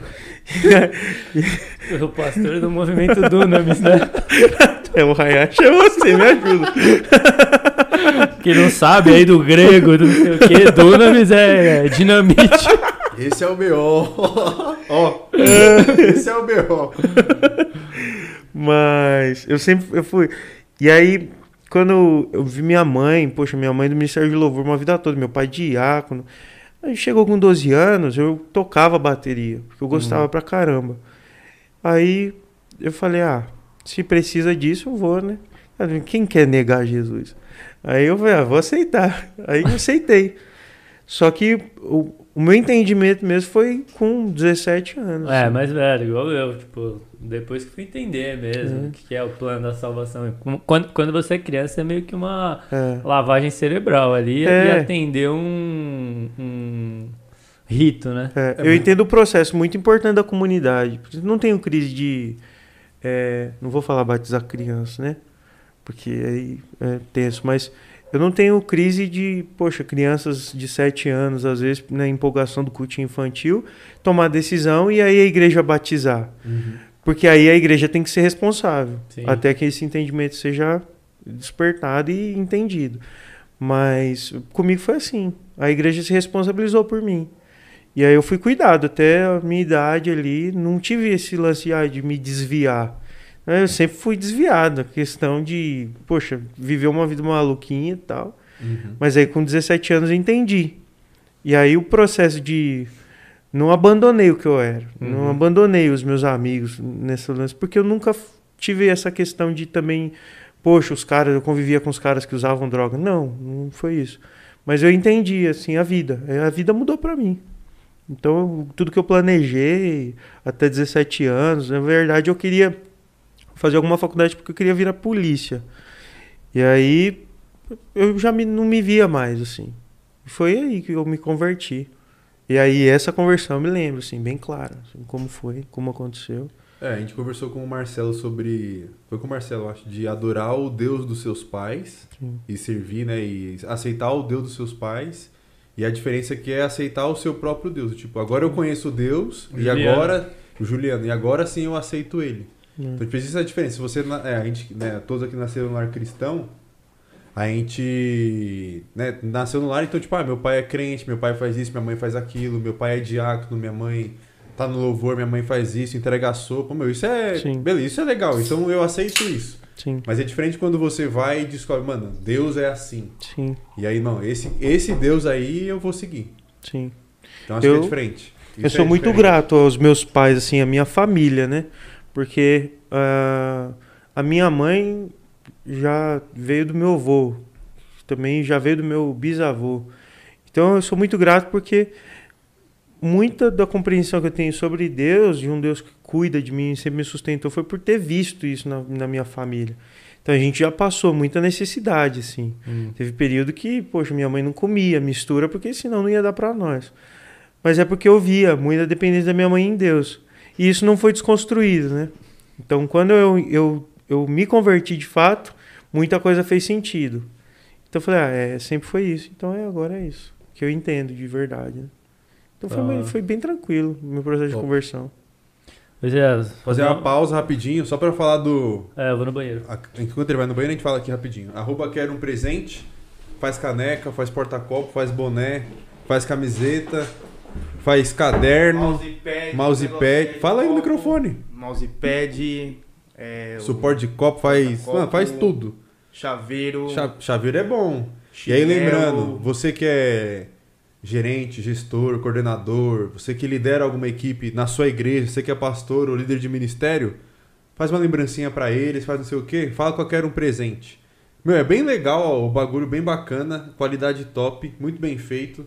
Se quiser dar um chaveiro pro pessoal da sua igreja, se quiser dar um marca-página, faz também? Faz, faz tudo. Marca a página com o logo da sua igreja lá, mano, os caras fazem tudo. Arroba quero um presente no Instagram. Durante as nossas lives, entra lá no direct no Instagram. Gente, vi na live lá do Talkcast, queria os 10% de desconto, vou comprar 50 marca-páginas aí. Você vai pagar só 45, porque tem 10% de desconto. Top. Entendeu? Mano, e tudo. Entra lá, fala com os caras, vê no Insta lá a qualidade que tem da camiseta, do boné. Mano, tem muita coisa boa. Os caras são de igreja também. Quem coordena lá é a Bruna e o. Eduardo. Bruno e Eduardo. Bruno e o Edu. Eles que são coordenam a loja, são donos da loja. Mano, muita atenção, muito carinho. E lá, 10% de desconto durante a nossa live. Acabou a live, acabou o desconto. Nossos outros dois patrocinadores também, a arroba loja Lamê.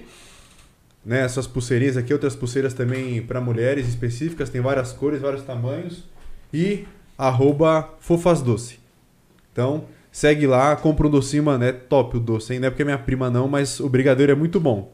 Beijinho é bom. O George gosta do beijinho, eu gosto do brigadeiro. Você vai ganhar o seu também, deve estar chegando daqui a pouco. Você vai Au, pedir, pede au. beijinho. Beijinho é bom. É bom Chega, demais. A, a Paola, minha namorada, mandou mensagem. Se ganhar chocolate, guarda pra mim. É, e você guarda e se vira. Se você comer Se todos. não abrir aqui, Au! Se você comer todos, você vai comprar mais e leva pra ela. É verdade. Ajuda minha prima pra África. É isso aí, gente.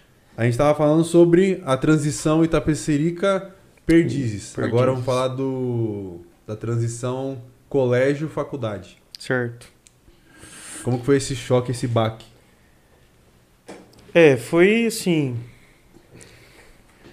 Eu. Depois do primeiro choque, assim, de tipo, o que, o que eu tô fazendo aqui? E aí começou. Eu comecei a ser muito inspirado pelos professores, né? Então, os professores que me inspiravam muito. Eu lembro que na época o André Farias, que deu pra nós só um pedacinho, né, de Ele deu duas aulas de filosofia. filosofia. É. E nessas duas aulas eu me encantei, assim, pelo cara, pela vida do cara, a disposição que ele tinha. Então, mais do que os professores, como eles eram professores, é o computador, é achei que era chuva. Desculpa aí. eu tenho TDA e a galera É. ficou olhando assim. Senão eu tinha que tirar a roupa do varal. A roupa tá no varal. Mas é o computador.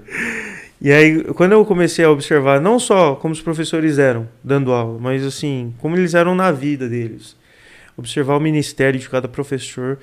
Cada mês que foi passando, cada semestre foi entrando, conhecendo novos professores. Quando eu vi o Marcos de Almeida, eu assim, falei, é isso aí que eu quero. Marcos de Almeida é, é professor do quê? Ele é professor de grego. De grego. Ixi. E aí, Fala mas não grego. foi nem grego, foi a, a introdução à hermenêutica. É. Hermenêutica é. Como você entende o texto. Você Ah. lê o texto no, na época de origem. Então, é, por que, que Paulo escreveu aquilo para a igreja de Corinto? O que, que existia em Corinto que fez Paulo escrever aquilo? O que, que existia, por exemplo, por que, que Mateus escreveu o evangelho Hum. É dele? contextualizado. Isso, É, isso. Não, contextualizar no, é a no exegese. período. né? Aí trazer para hoje é exegese. É você entender o, tipo, qual que é o contexto Não, é, sociocultural da, da época. que ele tava falando. É, o significado pra do cá é texto. exegese. É, Isso, o é significado do texto. Ah, e a aí, exegese a gente lembro que na aplica. primeira aula do Marcos, mano, ele nem falou quase nada da Bíblia. Ele leu o texto lá do cara construir a casa na areia É o de e Mateus. construir a casa na pedra, na rocha. E aí, mano, a aula dele foi top, velho. É. Metade da turma tava chorando no final. Esse, esse texto da aula do Marcos, eu caminho com ele para todos os lugares que eu vou pregar, eu levo. Porque foi muito significativo para mim. Ah, quando ele. Porque é um texto básico, né? Mas gente- essa aula aí. Foi essa aula. Muito texto, texto básico. Fala lá sobre o homem construiu na areia, o outro construiu na rocha. Veio a tempestade. A gente acha que, é, que o texto fala sobre escolher as coisas, mas depois, quando vai ler em Lucas, fala que o homem que construiu na rocha cavou fundo. E aí não é sobre escolher, é sobre o processo que a gente está disposto a viver. E aí, cara, daquilo para mim fez muito sentido, né? Vivendo no começo da faculdade. Primeiro dia de aula, é isso. Não, isso foi Foi depois. no primeiro dia de aula ele falou sobre Foi esse no primeiro texto. dia de Foi. aula. No Que primeiro aí, dia de mano, aula. ele falou assim, ele falou assim, meu, se você não tá orando todo dia, já É isso vai aí. rever sua vida. Se você não lê a Bíblia todo dia, porque Deus não quer. Pede pra sair. Mano, É. é, arregaçou, É, velho. pede pra arregaçou. sair, tapa na cara, cuspe. Foi, Tapa foi. na cara com a Bíblia. Bíblia na. Mano, arregaçou. Ele. E ele é cabeçudo, né, meu? Porque ele sabe a Bíblia, poxa, na cabeça, e o No grego na grego. Em cabeça. grego. Em grego. E ele mostrando pra nós as palavras, como ele explicava, o jeito, eu me encantei. Não, eu lembro que ele falou assim, uma coisa que me marcou muito, ele- ele falou de cavar, assim, gente, cavar machuca a mão. Não é, É. fácil cavar na época de Jesus. Você não tinha um trator, qualquer coisa. Você tinha que pegar a ferramenta e cavar. E Da hora, fundo. Mano, é animal. velho. Não, foi profundo. É da hora, eu acho da hora isso aí, porque, tipo, é lógico que pra saber o grego você tem que estudar muito e tal, mas você, você não precisa ser super complexo intelectualmente, só Não. precisa seguir Não. o basicão ali, né? E ali nada do que ele falou precisava do grego, porque era só ler É. no outro evangelho. Que o texto já Sim. se apresentava Então, diferente. e como é que é o nome desse termo aí que, tipo, é, que eles falam? Tem um termo que a Bíblia ela se completa por ela mesma, tipo, tem textos do Velho Testamento que são fundamentados pelo do Novo e eles vão se Ah, tem um. Eu não sei se é termo, mas fala que a Bíblia é inerrante. Então, tipo, tudo que tá num texto vai ser comprovado no outro. É. inerrante. Inerrante, que ela não erra, né? Ela não, não tem erros. Não, não era isso que eu tava na mente, mas E aí beleza. foi isso. E aí, essa foi minha transição. Até hoje. Hoje não tanto, né? Porque hoje eu tô mais envolvido na prática da comunidade do que na, comuni- no, no que na faculdade. Então eu passei desse período de, da faculdade e não é que eu recomendo isso, eu acho que a gente tem que viver um tempo de cada vez. Mas pelas circunstâncias da minha comunidade, eu fui inserido no, em- no processo de viver mais igreja do que a faculdade. Então a faculdade é um processo necessário que eu deveria ter me dedicado mais. Mas que eu não me arrependo de como vivi porque me dediquei muito, assim, fui muito intenso na vida da comunidade, né? Na prática. na prática da comunidade. Então eu vejo assim, pelos nossos amigos, né? Na época quem era integral era eu, o Isa, pouquinha, pouqui, pouquíssima gente era integral, que, Uhum. que vivia a igreja durante a semana. Então não saía do emprego para ir para a faculdade e pensar outra coisa. Eu sempre pensei igreja. Então eu saía da igreja para ir para a faculdade. E até hoje é assim. Então muito do que eu aprendi sobre igreja eu não vi na faculdade. E que foi muito da prática lá da nossa comunidade. Mas é um diferencial. É, Ao, ao mesmo passo que se o cara né, tá na faculdade e não tá em nenhuma igreja, é, o cara perde muito. perde. Do tipo, se você tem só a teoria, mas É. não tem nenhuma prática, sim, não faz sentido nenhum. Tudo que eu aprendi na faculdade eu levei para a igreja, para a comunidade. Fiz testes, né? Porque nem tudo a gente consegue levar. Não é nenhuma receita. Mas tudo que eu aprendi eu fazia teste. Errei e aprendi, alterei e tá, tá funcionando assim. Mas vocês acham que a faculdade teológica prepara o cara pra prática de verdade, assim, ou é... Não, é puro processo burocrático. A, a nossa. fa- É que tem outras faculdades, né? Sim. A nossa forma o cara um teólogo. Sim. Então ele vai sair de lá sabendo fazer. Né? Deveria sair sabendo Ah. fazer uma hermenêutica correta, uma exegese, fazer uma pregação, fazer projetos para a igreja e tudo mais. Mas na teoria. Mas na prática. Da é, comunidade, ter contato com as pessoas, não, saber não. lidar ali. Não. Então ele cria mais um palestrante Ele do cria que um um... cientista, vamos dizer Ah. assim, um cientista da Bíblia. Entendi. Mas qual Tanto que que, é o a lance? maioria não vira pastor de igreja. Pois é.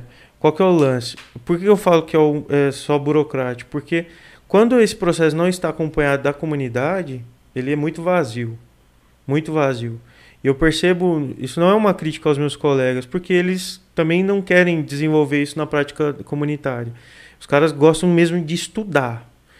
Então, assim, os caras querem aquilo ali para ser acadêmico. Mas eu falo que no processo de um pastor, na formação de um pastor, não existe formação de pastor fora de comunidade. Então a teológica nunca vai ser a formação de um pastor, vai ser a formação de alguém que Um tem conhecimento. É, a- a- tanto que eles não, não incentivam assim, né? Não, você tem que fazer, mas a ideia deles é termina, faz uma pós, Ah, não sei o sim. quê, pra você virar um cientista da Bíblia, falar sobre a Bíblia. E aí, tanto que não tem. A, a primeira matéria que a gente tem mais pastoral assim é esse semestre, É, que é sobre a prática pastoral no último semestre. é. Vão ser só seis meses, entendeu? É, um saquinho. A facu- né, é. Eles, esse, esse, É sábado, né, galera? Sábado. Sábado aqui, ó. Nossa, Mas é o que que acontece? muito. A nossa faculdade é faculdade. E aí tem seminário, né? É, a nossa Aí é o conhecida seminário é diferente. Não sei o quê. Então Ah, tem, tá. tem o seminário Jovens da Verdade, que é um seminário, tem mais o pastoral. É. Tem o seminário Betel, que é mais. O Palavra da Vida. É. Ah, então a diferença de seminário e a. Não, é. é, só o, o, o, nome, O mas é nome. que o nosso é conhecido pelo MEC. E isso é diferente até na, no, no que passa, no que ensina. É, aí por ser conhecido pelo MEC, ele tem que receber uma. Ah, tem que atender algumas diretrizes do MEC. Hum, E aí tá. por isso ele meio As que matérias- abre a mão dessa, desse viés pastoral. Abriu mão. Abriu Entendi. mão. Então não tem, não tem essa questão de nós estamos aqui para formar pastores. Porque senão teria um- um- uma parceria com a comunidade, um acompanhamento da comunidade e a faculdade. Não tem. É, isso. Eu acho que não, eu acho que nem precisa ser, estar em comunidade para ser matriculado. Não, sei você se precisa. precisa. Tem que ter algum pastor que assina a sua É, carta. é Na isso. teológica de Na vocês? teológica. Mas Você e na PUC lá, se eu quiser fazer? Ah, eu- não, faz. É, você- Mackenzie tinha, não tinha? Tem Tem, ainda. tem. Mackenzie é o que Mackenzie forma é os pastores da presbiteriana. Então a nossa tem Ó, o forma pastor batista. o Mackenzie forma presbiteriana. Vai cair esse vídeo, você tá ligado? Desculpa. Tem a faculdade adventista, mano, que o campus dele é animal. É, É. animal o campo dele. Ah, eu Tem- já vi, é gigantesco, né? É gigantesco. Eles estão fazendo um museu. Tem a faculdade, é, é que não sei se chama teológica, mas tem a faculdade da, da Umbanda, do Candomblé. É em São Paulo? Putz, eu acho que é. Não sei. também. Mas essas são todas reconhecidas pelo MEC. Não, não, Não todas, são? Não. Não. Ah. Tipo, a Metodista é reconhecida pelo MEC, o Mackenzie eu acho que não. Então agora eu vou polemizar então, já que vocês entraram Ah. nessa. Tipo, a, essa faculdade de teologia ela forma acadêmicos cientistas, então. Certo. Então, para ser pastor, não necessariamente precisa fazer teologia. Pra ser pastor batista, você tem que fazer A minha teologia e pergunta não passar foi pelo essa, Não. entendi, a, entendi a pergunta. A minha pergunta não foi essa, Zé. Mas ah, vamos lá. Na minha opinião, eu acho que não necessariamente. Uhum. O pastor precisa de um chamado. E não de. O que a gente Um está. diploma. Não de um diploma. O que nós estamos fazendo é. É um processo que vai nos preparar. E muita coisa que eu aprendi na faculdade, sim, vou usar na prática pastoral. Mas o meu chamado vem antes disso. Sim. Então eu sempre fui pastor. A questão é que a burocracia do sistema, do, da denominação, me leva a, esse processo para que depois eu esteja sujeito a outro processo, que é o concílio, para assim ganhar uma carteirinha. Mas a minha, a minha vida eh, sempre foi, eu sempre fui pastor. Na, na escola, mesmo daquela forma, agora eu só estou exercendo o ministério pleno, assim. Mas não precisa. Eu acho, não acho necessário. É, eu acho que faz parte da preparação, né? Mas Isso. não necessariamente você precisa. Então, tipo, é, é que a nossa denominação entende que precisa, mas eu acho que, lá, o cara que é missionário, o cara não faz teologia. E É. ele não é um pastor onde ele tá. Então, acho que existe essa, essa diferença, né? Essa Sim. questão burocrática. E o cara que às vezes o cara, meu, o cara não tem. É um. Você tem que pagar, né? Não é barato. Sim, Então, sim. tipo, às vezes o cara não tem condição de ser o quê, e só por isso ele não deixa de ser pastor. Sim, é, isso- eu acho que. Eu, eu perguntei pra provocar mesmo, Uhum. mas. Porque eu vejo assim, eu não, não tô nesse meio. Esse meio, qualquer coisinha é muito polêmica, tipo, é Sim. muito sensível. Mas, tipo, vai, eu trabalho com administração, eu sou dono de uma empresa. Pra você dono- ser dono de uma empresa, você não precisa fazer administração. Sim. Só que se você quer se aprofundar em algum assunto, você vai buscar a isso cursar alguma coisa em Uhum. É mais administração. ou menos isso. É isso aí. Pra, pra- eu entendo que é necessário para minha prática pastoral ter psicologia, Uhum. que vai ser meu próximo curso. Já Então, tenho. é isso aí. Então, assim, eu entendo. Ah, é- agora, para ser pastor, precisa fazer. Não. Mas eu entendo que é muito necessário Uhum. para eu entender os fenômenos, para eu conseguir atender, para eu conseguir pensar.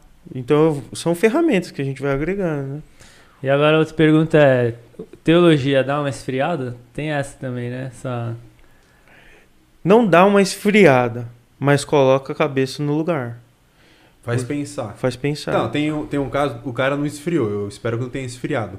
Mas tem uma, teve uma aula do professor Lucas, Sim. quem estava estudando o Antigo Testamento, e aí o professor falou assim, ó, a- as muralhas de Jericó caíram muito antes do que o tempo que eles chegaram lá. Sim. Tipo, pelo estudo da arqueologia e sei lá o quê, é, quando Josué chegou não tinha mais muralha lá. E aí um pessoal da sala já falou, mano, como- o senhor tá falando, velho? Não é possível. Sim. E aí um outro texto de Isaías que fala Deus maravilhoso, poderoso, príncipe da paz, não sei o quê. E o professor fala assim, ó, esse, essa, essas qualidades não são de Jesus. São de um cara na época de Isaías. Ixi, mano. E aí Cara. o cara nasce assim, mas isso não tá na minha Bíblia. O professor, não, tá bom, mas o estudo mostra que é, é pra... isso aí. Aí o cara fala assim, não, mas no rodapé da minha Bíblia tá assim, tipo, a Bíblia tá lá. No rodapé tipo, Isaías tal, tem lá uma letrinha A, aí você lê no rodapé, tá lá, tipo, Mateus tal, que é Jesus falando que ele é o maravilhoso, conselheiro, príncipe da paz. Aí o professor, não, tá bom, beleza. A gente entende hoje que isso é sobre isso. Mas quando o Isaías escreveu, não era sobre Jesus. Na outra semana o cara tinha trancado o curso. Ah. Ô, louco, velho. Não, Então, tipo, queriam o cara acionar. não esfriou. A gente, né, como conhecendo, não esfriou. Mas o cara sai. Mas o professor questiona. É. Primeiro semestre tinha aula do Jonas Machado sobre texto apócrifo. O cara, metade da O aula que, que é isso? é texto que não está na Bíblia, mas que algumas religiões têm, por exemplo, a católica tem os apócrifos. São textos do- tipo da época, São extra-bíblicos, né? é, são extra-bíblicos, que não são tidos como textos sagrados. E a aula era sobre isso, tipo, a gente teve que fazer um trabalho, mano, tem uns 20 livros. Isso. Fora os pseudepígrafos, né? E aí é só são- livro, mano, que fala um monte de coisa nada a ver. Então, e aí tem um livro que chama Eclesiástico, que tem na Bíblia Católica. E aí tem Eclesiastes e Eclesiástico. Tem muito ensinamento, mas que a gente não prega, porque Aham. não é sagrado. É. E aí era só aula sobre isso. Se A cara- reforma protestante foi pra isso também?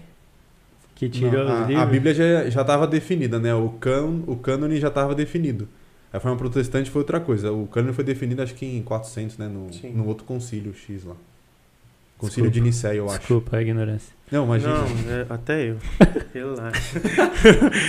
Mas o, o- a teologia esfria quando a temperatura é medida pela emoção, né? Então, assim, quando a gente vê lá que ah, seja o culto racional, então a gente entende que não é sobre o que, o que sente, né? A galera tenta explicar a Deus pelo que sente, pela sensação Uhum. e não pela compreensão. Então vai esfriar mesmo, cara. Porque você vai na, na teologia, quando você vai ver técnica, quando você vai estudar, você vai ver que não era aquele romance todo que você imaginava. Sim. Não é a Record que está programando ali novela. Uhum. Então, se a sua temperatura for medida pelo que você sente, realmente. Mas é pela compreensão, não. A teologia só me, me deu mais convicção. Porque aí eu consegui, com ferramentas, com mais estudo, com mais profundidade, compreender coisas muito mais sérias, assim, que ganharam outra seriedade para mim.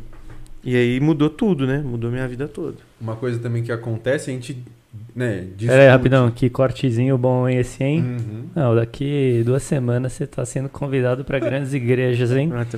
É, que a gente, a gente discute e discute de maneira saudável e debate muito o assunto. E aí o professor mesmo propõe, alguns professores do tipo, ó, vocês vão ouvir isso na sua igreja. Sim. Tipo, quando você for um pastor, alguém vai chegar no seu gabinete e vai falar algum assunto. Meu, eu sou homossexual, eu tô Sim. traindo minha esposa, tô traindo meu esposo. Então a gente meio que. Tá, e o que, que a gente vai fazer? A gente discutia isso na sala. E às vezes o cara, mano, tipo, mano, não. Acho que eu não vou dar conta disso, não. É isso aí. E aí sai fora. E aí o cara sai fora. Ou tipo, mano, não é pra mim, não. E aí o cara às vezes sai fora da, da faculdade pra ser pastor, sai fora da vida de cristão, De igreja e tal. porque entende que, tipo, mano. Por isso falta na faculdade um acompanhamento da comunidade. Porque a, a, a própria comunidade não está preparando os caras para mandar para a faculdade. Porque é o mesmo jeito que os professores tentam na- no ensino médio transicionar os alunos, mostrando que na faculdade vai ser diferente, a cobrança vai ser diferente, a igreja que pensa em enviar um cara não vai enviar assim do nada. Vai ter um processo ali de observar o cara e ver se realmente é isso que tem e preparar o cara para esses choques que ele vai ter. Então, assim, é muito importante. Eu tive isso. Eu tive amigos que, que me prepararam. Né? O Matheus, que foi o meu pastor na época, o Reinaldo, que é o meu pastor até hoje. O John me preparou para quando eu entrasse na faculdade isso não fosse coisas que ah, travasse minha cabeça, me fizesse desanimar. Eles eram pastores na sua igreja? Eles eram, o Reinaldo é, hoje é o pastor presidente. E o Matheus era o pastor da juventude e o John, pastor da juventude. Na hora. Que foram os caras que E aí foi um processo de discipulado ali que você tinha com Foi, eles. foi. O John começou esse processo, que foi quando eu entrei no Ferreira, ele, ele começou o processo de me acolher. Então ele me recebeu, na época eu namorava, muito novo, comecei a namorar com 13 anos, e que foi totalmente é, prejudicial para mim, para minha vida, assim. Sim. Pela prática da, do, do namoro, pela, né, tudo ser tão novo para mim, sentimento, não conseguia administrar isso.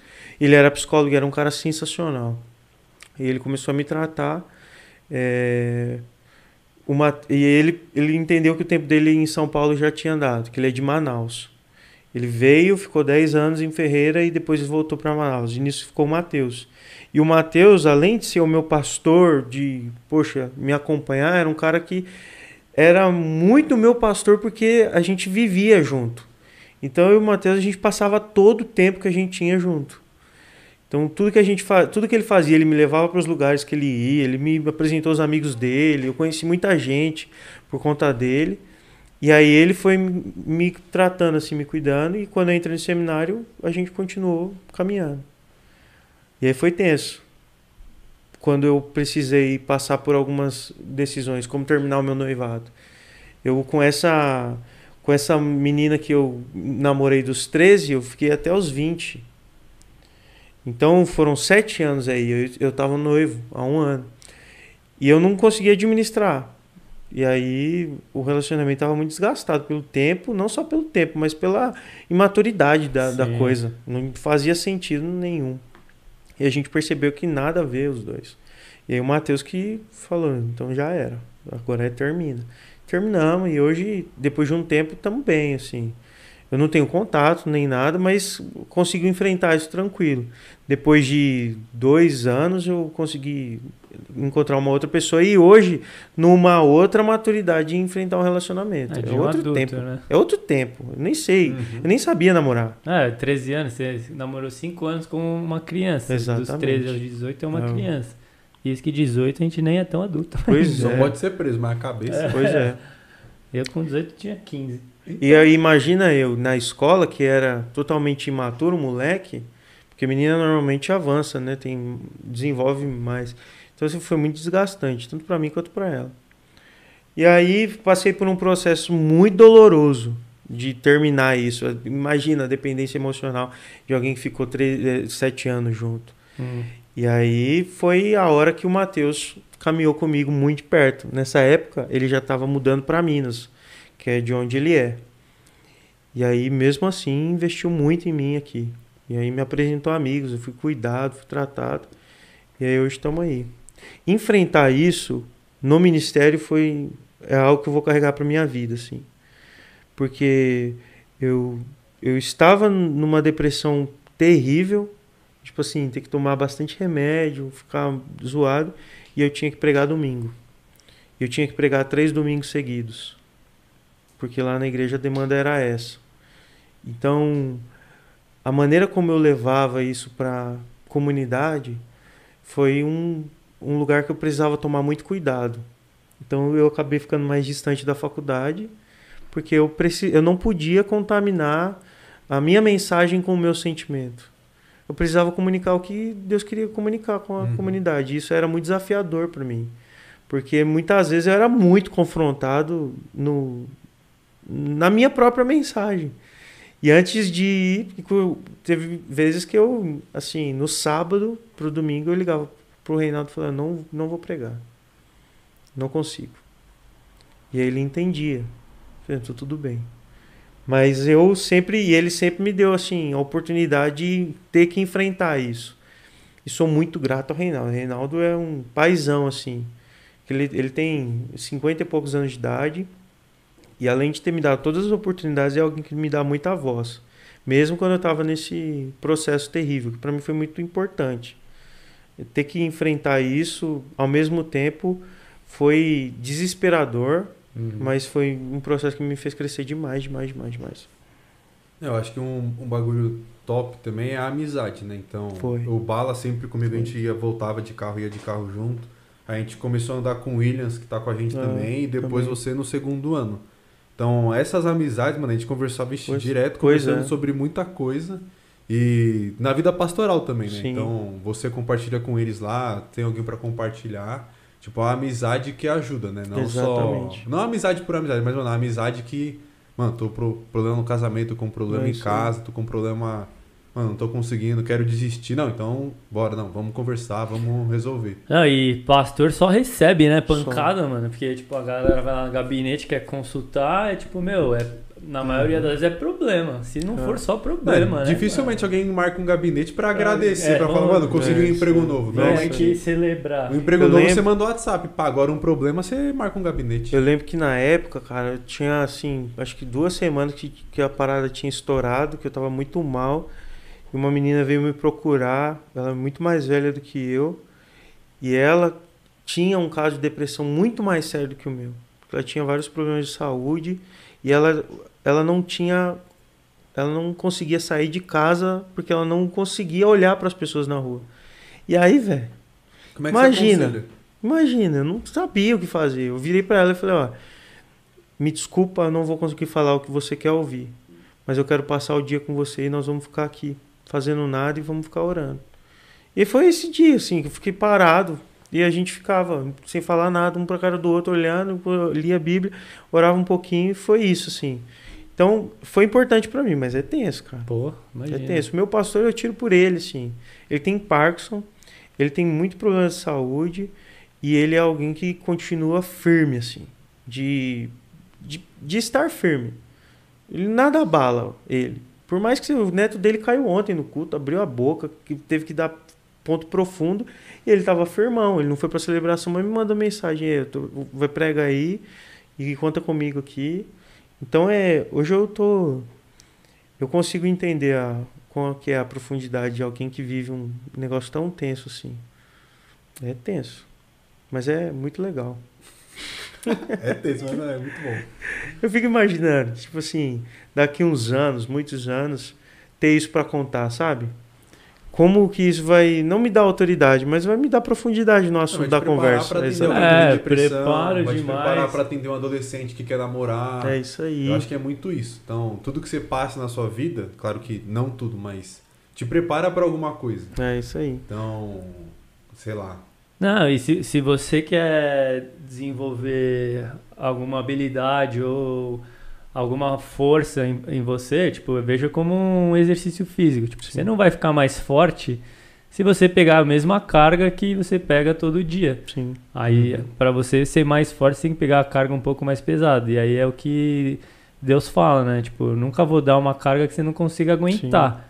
Mas eu tô te dando essa carga pesada aqui, porque pode ser que amanhã vai, você vai aliviar pra alguém que não vai aguentar. É verdade. É muito isso, né? O nosso tio é pastor, ele perdeu um filho. E ele fala que hoje ele atende muitos casais que não conseguem engravidar ou que perderam um filho. Então, tipo, ele usou a história dele, né? O que Deus fez com ele pra abençoar outras vidas.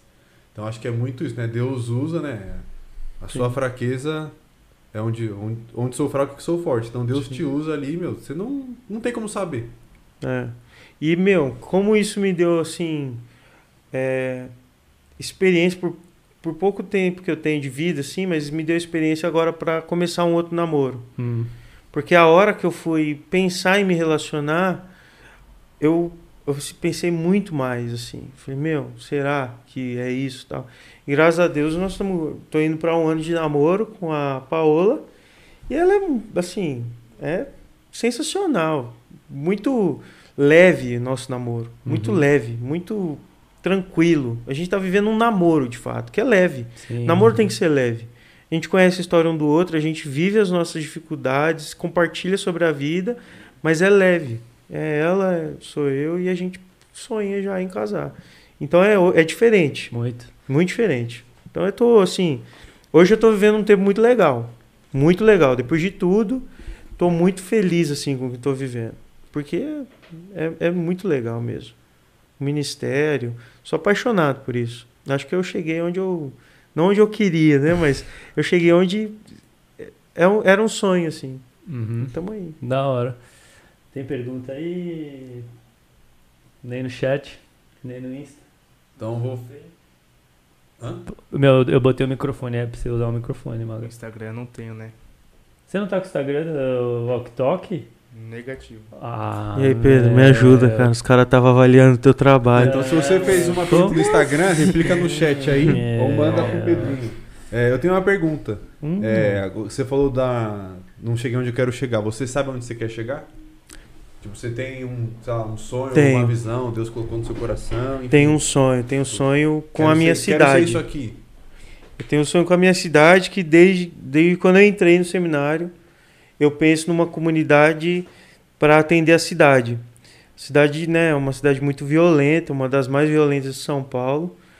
É, até pouco tempo atrás, acho que até quatro meses atrás, não tinha um albergue na região. E a nossa cidade tem muita gente em situação de rua. E nossa cidade, por ser uma cidade que tem bastante mato, né?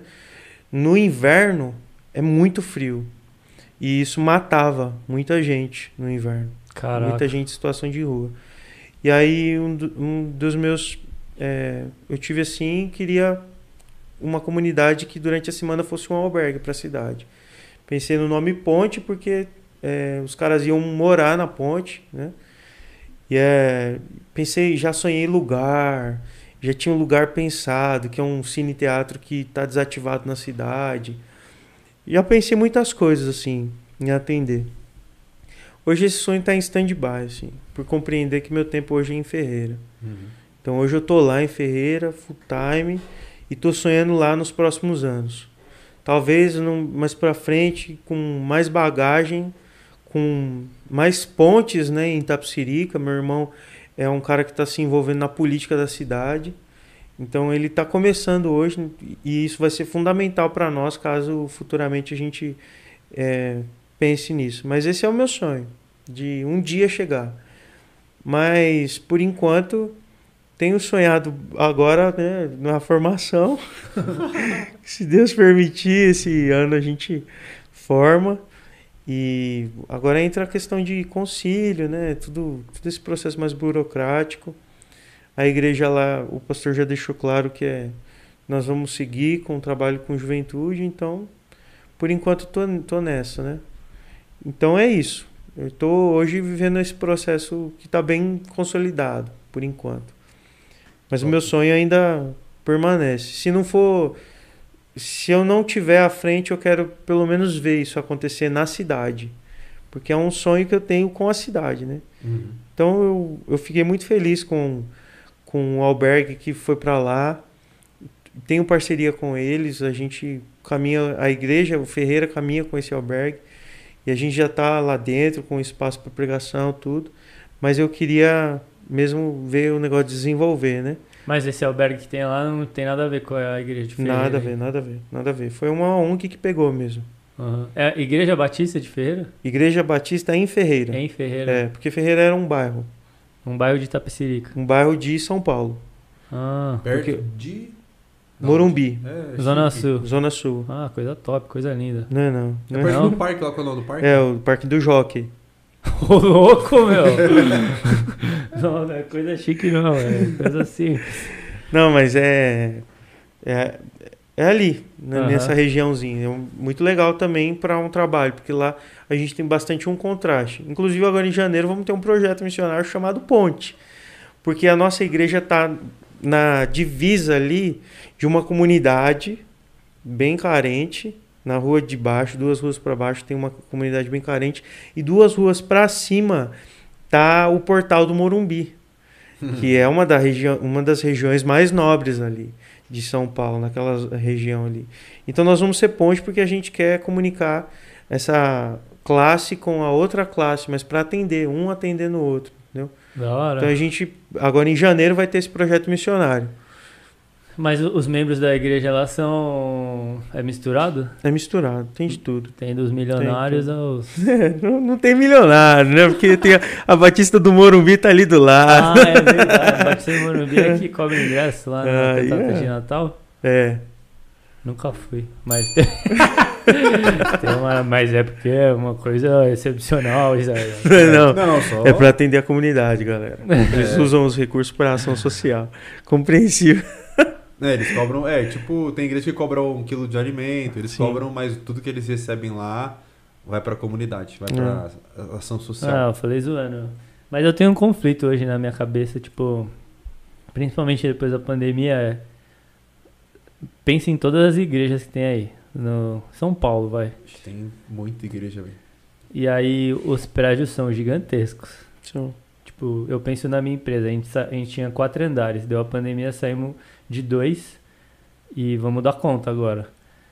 É, vai continuar trabalhando, entregamos resultados melhores de- do que era antes da pandemia, diminuímos o, a despesa do prédio e com certeza esse dinheiro vai ser investido em outra forma. Aí eu fico pensando, mano, tem te- tanta igreja gigantesca que o dízimo é só pra bancar a igreja, mano. Não tem Exatamente. mais impacto social algum, é só pra se bancar. Ah, exatamente. E outra, quando você ganha um tamanho de igreja, mano, ou você profissionaliza aquilo da administração, ou é muito fácil ter um problema gigantesco ali a ponto de quebrar, ou sei É. lá. A nossa comunidade enfrentou uma dificuldade nesses últimos anos que é com a legalização do prédio. Por ser uma igreja de 60 anos de idade, o prédio foi construído há 60 anos atrás. Então a estrutura tem muita, muito remendo. Porque, ah, isso aqui nós construímos em 60, isso aqui em 50, 40 e tal. Então muita coisa foi construída em cima da outra, tipo um puxadinho. Aham. E nada legalizado, em questão de acessibilidade e tal. E as nossas despesas foram muito altas por conta que precisava passar por esse processo. É obrigatório. Senão a gente ia estar ilegal com a prefeitura. Então, e oferecendo risco para a nossa comunidade. E aí juntou isso com a pandemia. Os nossos recursos foram extremamente baixos em relação ao que a gente precisava suprir do prédio. Porque o nosso prédio é um prédio grande. Nossa igreja pega, pega duas ruas assim. Então a gente tem lá cinco andares, tem um, um subterrâneo que é do estacionamento, e o resto é tudo prédio funcional, que funciona e precisa funcionar. E aí as despesas são altíssimas mesmo, não tem como reduzir. Não tem, e aí a gente entrou nessa. Graças a Deus passamos por isso e hoje, além de manter o prédio, a nossa comunidade tem um trabalho absurdo social. Então a gente tem caixa para isso. Eh, semana retrasada, uma casa de frente à nossa comunidade pegou fogo e acabou. E nós conseguimos ali mobiliar a casa da pessoa de novo. A gente conseguiu dar o suporte para aquela família. E é, para mim é isso aí. Se a, se a comunidade não é só sobre se manter, mas é sobre ser a comunidade para aquele Ser lugar. luz, né? Exatamente. E luz, né?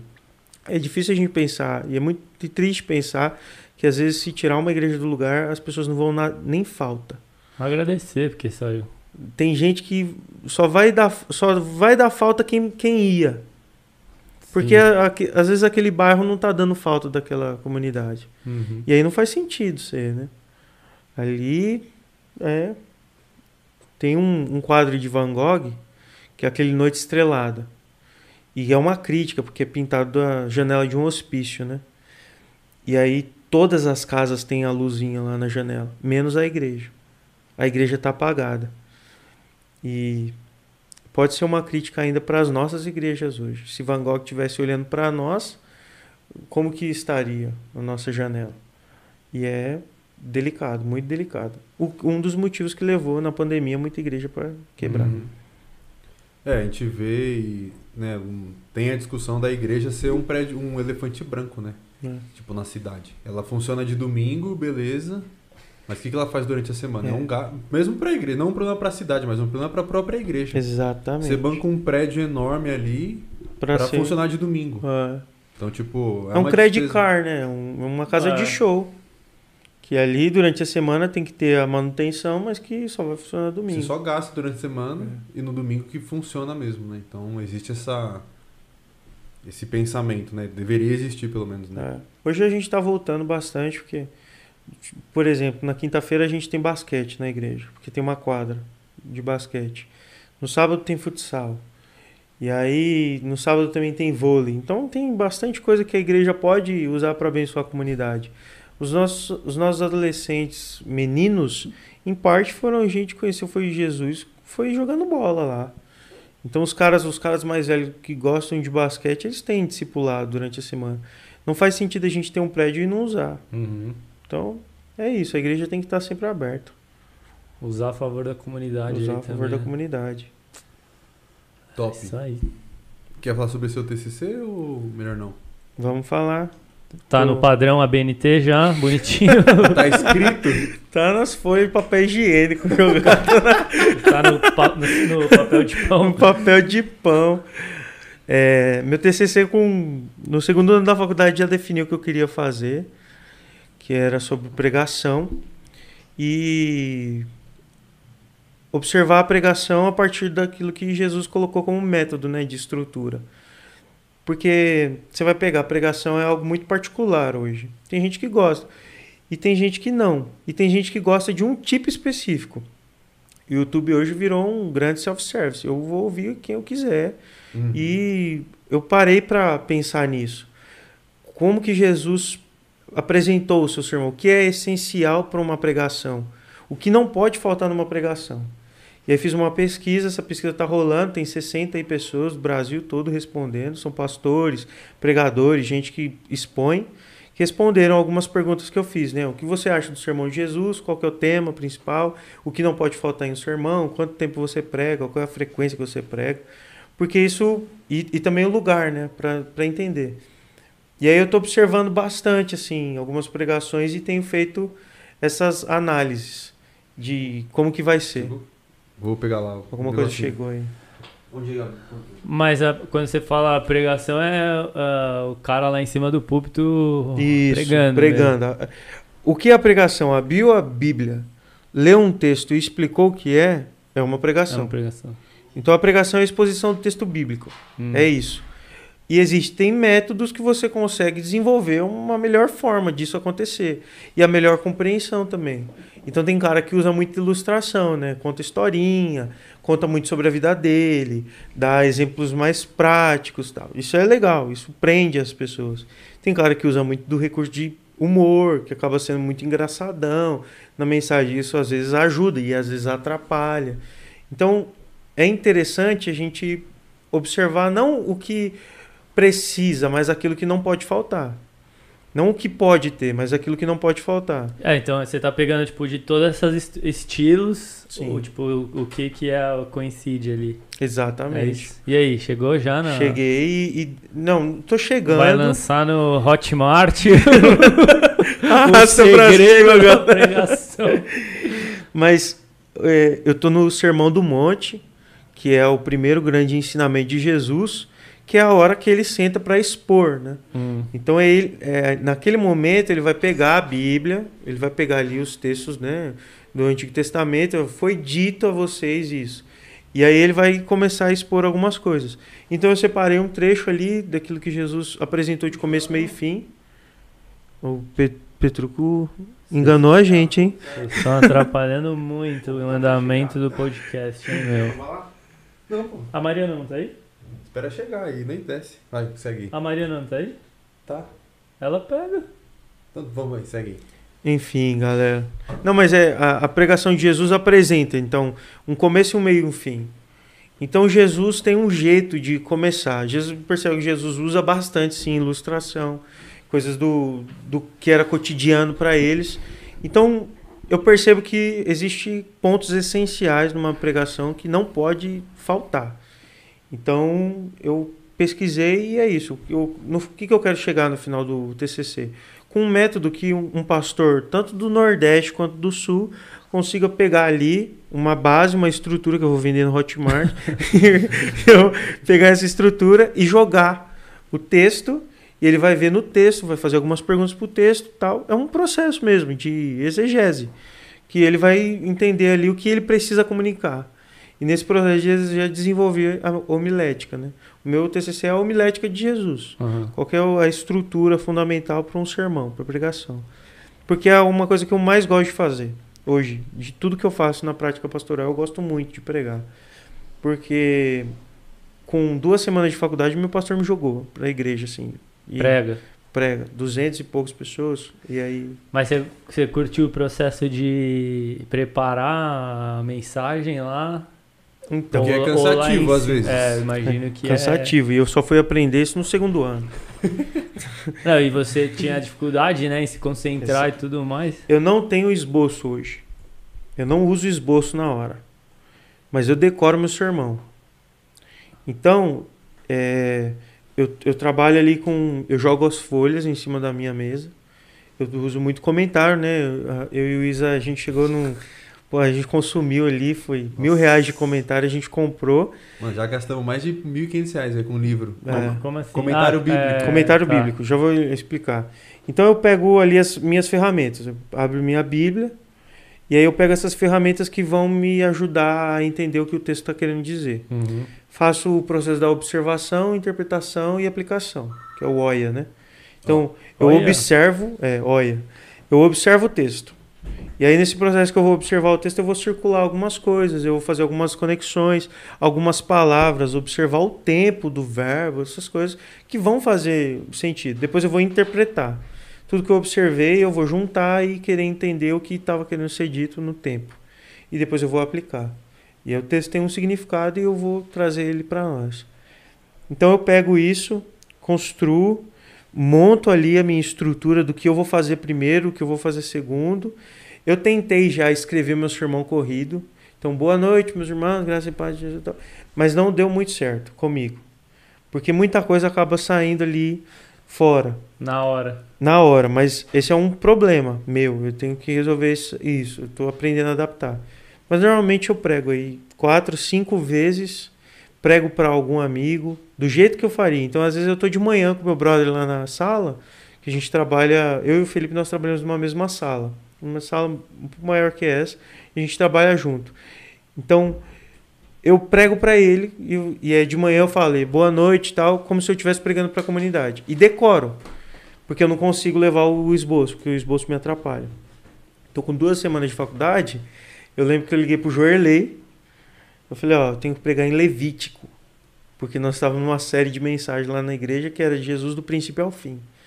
Eu tinha que pregar em Levítico, mas não tem como pregar em Jesus e Levítico. Só tem lei, só tem coisa chata tal. E aí eu fui, a gente tirou ali a água de pedra. E não era nenhuma besteira, porque ele estava comigo e deu certo, eu gostei pra caramba. Mas tive muita dificuldade. Depois fui pregar em Daniel, que é pra mim uma das melhores mensagens minhas, não, na, não aquela, mas o que ela se tornou depois. Porque eu, eu fui convidado para pregar em algumas igrejas e eu sempre levava. Isso e sempre foi melhorando, sempre foi aperfeiçoando. E é uma das que eu mais gosto de pregar. E aí fui pregando. E, e lá na, na comunidade a gente sempre teve muito seminarista. Quando eu entrei, era eu, o Matheus, um outro pastor que chama Pastor João e o Reinaldo. O Matheus saiu, ficou eu, o João e o Reinaldo. E aí é, são duas celebrações por domingo. Normalmente eu estava em quase todas, porque aí revezava o João e o Reinaldo. E aí eu tinha que pregar, se não era de manhã, era de domingo. Já preguei quatro domingos seguidos, um mês assim. Não tinha nem ideia. e aí é, eu fui, fui crescendo. Tinha às vezes que ficava muito repetitivo, o mesmo sermão, coisas iguais, a mesma coisa. Poxa, andando, andando, andando, a mesma coisa. E fui, fui indo, fui indo, fui indo, fui indo. A demanda que a gente tem hoje, pregar, contando com é, celebração de juventude e tal, a gente prega umas quatro, cinco vezes no mês. né? No mês. No mês. É, é pesado, hein? Mas é uma, é uma das coisas que eu mais gosto de fazer. Mais gosto. Eu amo quando eu tenho que pregar, porque aí eu. eu, eu ontem eu preguei e sempre fico muito cansado depois. E sempre fico muito nervoso antes. Então me dá dor de barriga. Eu tava em casa ontem. E aí minha namorada tava lá em casa e eu falei, ó, fica aí, vai com os meus pais à noite. Deixei ela e fui pra igreja. Eu fui pra igreja 4 horas da tarde. Porque eu tava passando muito mal, de nervoso. E sempre fico assim, e depois eu sempre fico muito cansado. Mas eu é o que eu mais amo fazer. Da hora. E você falou que decora, né? Não fica muito, tipo, decoradinho, batido assim, não? Não, não fica, porque se eu não decoro, eu me perco.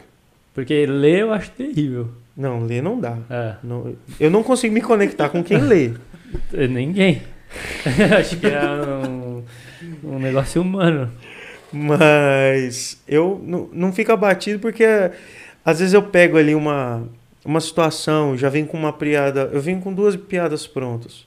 Venho com uma ilustração que vem amarrando tudo, às vezes eu venho com uma ilustração eh, visual Então, às vezes, eu subo com uma corda amarrada no pescoço, assim, né? Não, não para suicídio, mas para pregar alguma coisa relacionada àquilo e a galera desperta, né?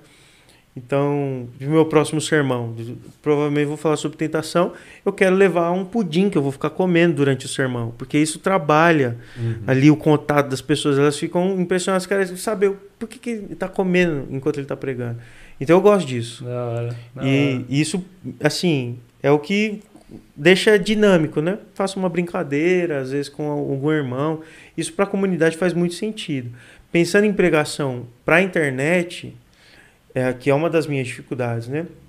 Eu tenho dificuldade de pensar que a minha pregação às vezes pode ser vista por alguém que está completamente fora do contexto. Então, eu já tive que tomar mais cuidado porque às vezes a minha mensagem ficou muito voltada para a nossa comunidade. Então, eu estava tendo mais uma conversa numa roda ali com os meus irmãos, uhum. que fazia muito sentido no nosso contexto, mas que para a internet era completamente é diferente. Né?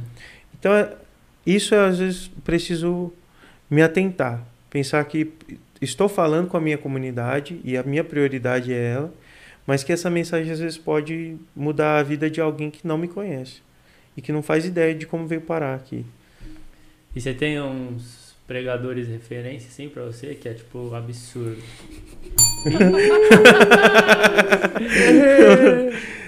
é, o primeiro, assim, vou contar dos que eu fui ouvindo, né? Nunca fui ouvir de pregação, nunca fui de ouvir pregação. Então, o, os primeiros aí que, que, me acompanharam quando eu ia preparar meu sermão, Ed. Ed René? Ed René, que para mim é o cara que consegue filosofar muito com, com a vida e com a Bíblia.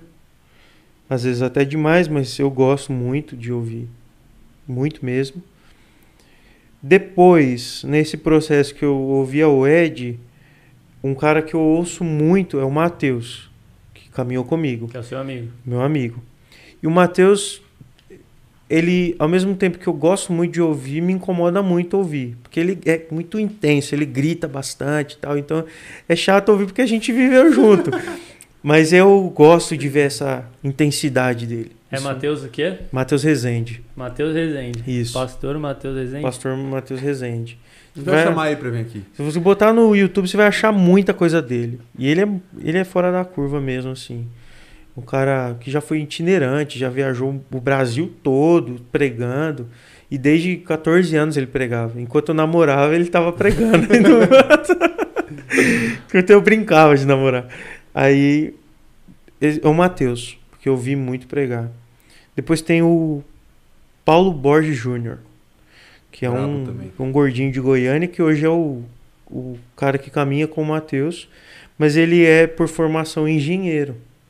E ele é muito técnico. Então ele não. O que os coaches tentam fazer de frases de impacto, o Paulo faz, mas com frases de construção. Então ele consegue construir muito bem os argumentos e ele consegue apresentar muita técnica. Então é muito racional. Para você entender uma mensagem do Paulo, você tem que assistir umas três, quatro vezes uhum. para você entender. Mas que transformou muito a minha vida. Então o Ed, o Matheus, o Paulo foram os principais ali. E aí depois entrou o Dani Coelho, né, o Daniel Coelho, que tem um curso que chama Pregação para Todos. E que eu fiz presencial e que mudou também o meu entendimento sobre a pregação. Então, o Dani hoje é um cara que eu paro para ouvir e me atento como ele faz, porque ele é o cara que pensa no processo, uhum. na estrutura. Então ele tem esse lance também de pensar qual que é a ilustração visual que ele vai usar, a intensidade da voz, a, a o gesto. Uhum. E, então isso é o que me faz ouvir. E quem mais? Gringuinho tem na lista? Não. Não sabe inglês. Ah, mas não é, nem, não é nem pelo. Mas é que você falou de usar elementos da corda lá, como é que é o nome do japonês? É, Francis. Francis? É, não. o Francis Chan. Francis, Francis Chan, é, ele usa bastante. Ele, né? é, ele é bom. Mas é que o. Eu não consigo me conectar com esses caras assistindo. Então eu já tentei assistir. Piper, já tentei. O único cara que eu consigo ouvir que eu gosto é o Timothy Keller. Então, assim, ele eu, eu gosto muito porque eu leio muito ele. Mas da gringa é difícil. Porque eu não consigo mesmo me conectar com a mensagem, assim. É, às vezes é cultural, né? É. Tipo, não tem nada. E a questão cultural também pega pra mim, né? O Sim. cara, às vezes, na cultura dele é diferente da nossa.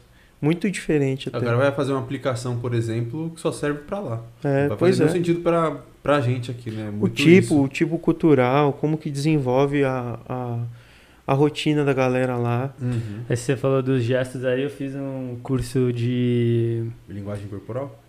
É, da, é um. Tipo um. É, os caras apresentando o trabalho lá em Harvard lá. E aí os- o cara vai falando e vai dando exemplo. Sim. E, mano, muda muito, assim. Muda. Tipo, que ele, primeiro ele faz todo parado, assim. Sim. E aí depois ele fala assim, ó, eu não vou fazer nada demais, mas vocês vão ver como... mu-" Aí ele faz. É, é, É isso aí. hora. Tipo, na uma técnica que o Dani me mostrou, tem os filmes da Marvel, né? Então tá num momento muito tenso ali do uma cena de ação que daqui a pouco corta a cena e vai pro Homem-Aranha fazendo uma besteira que todo mundo dá risada. Tipo, quebra Aham. e depois volta pra ação. Isso é fundamental pro sermão. Às vezes você tá caminhando, você tem que ter a sensibilidade do que você não pode quebrar. Sim. Porque às vezes você vai desconectar. Mas às vezes você tá caminhando numa intensidade tal, tal, tal, e você solta um, você, você quebra, mas a hora que reconecta é muito. Forte. Então isso eu sou apaixonado por isso. É, eu acho incrível também. Essa tipo, construção. o cara tá lá no momento do... No final, né? Como é que é o nome? Aplicação? É, Apelo? apelo. E aí tá todo mundo lá já de cabeça baixada, orando e tal. Aí um, tá um, gente chorando, aí ele manda uma piada. É. Todo mundo dá risada, aí ele volta e faz vum. É. Tudo O de novo. Eu falo, engole a "Cara, sala, É, Isso aí você tá despertando muito o louco. que é racional mesmo. é, Porque aí se for emoção, acabou. Você não vai ter mais clima. Quebrou o clima. Mas se é, você tá convicto do que tá. Pá, o cara volta, meu, é muito Derruba. surreal. E marca, né? Uhum. É, é marcante quando isso acontece. Não é só mais uma. A pessoa pode esquecer do que foi falado, mas lembra do, do que aconteceu ali. Aí eu sou eu sou fã disso, sou fã mesmo. Da hora. E aí tá terminando o TCC. Terminando o TCC. E a Agora, faculdade, se Deus quiser. agora dia 20 entrega a primeira parte, né? Não tem nem orientador. Tá bom, né? Você conversou com seu orientador já? Mano, um e-mail em fevereiro. Então, é O resto difícil. é da raça. E na teológica vale orar antes da prova? Vale, o Ah. professor fala, é você e Deus. É, O vai. que ele te mandar, você usa. Você Mas eu confesso, cara. O que- professor sempre fala, sempre em dupla prova, você e Deus. confesso que já colei. É? É. Na teológica. Na teológica.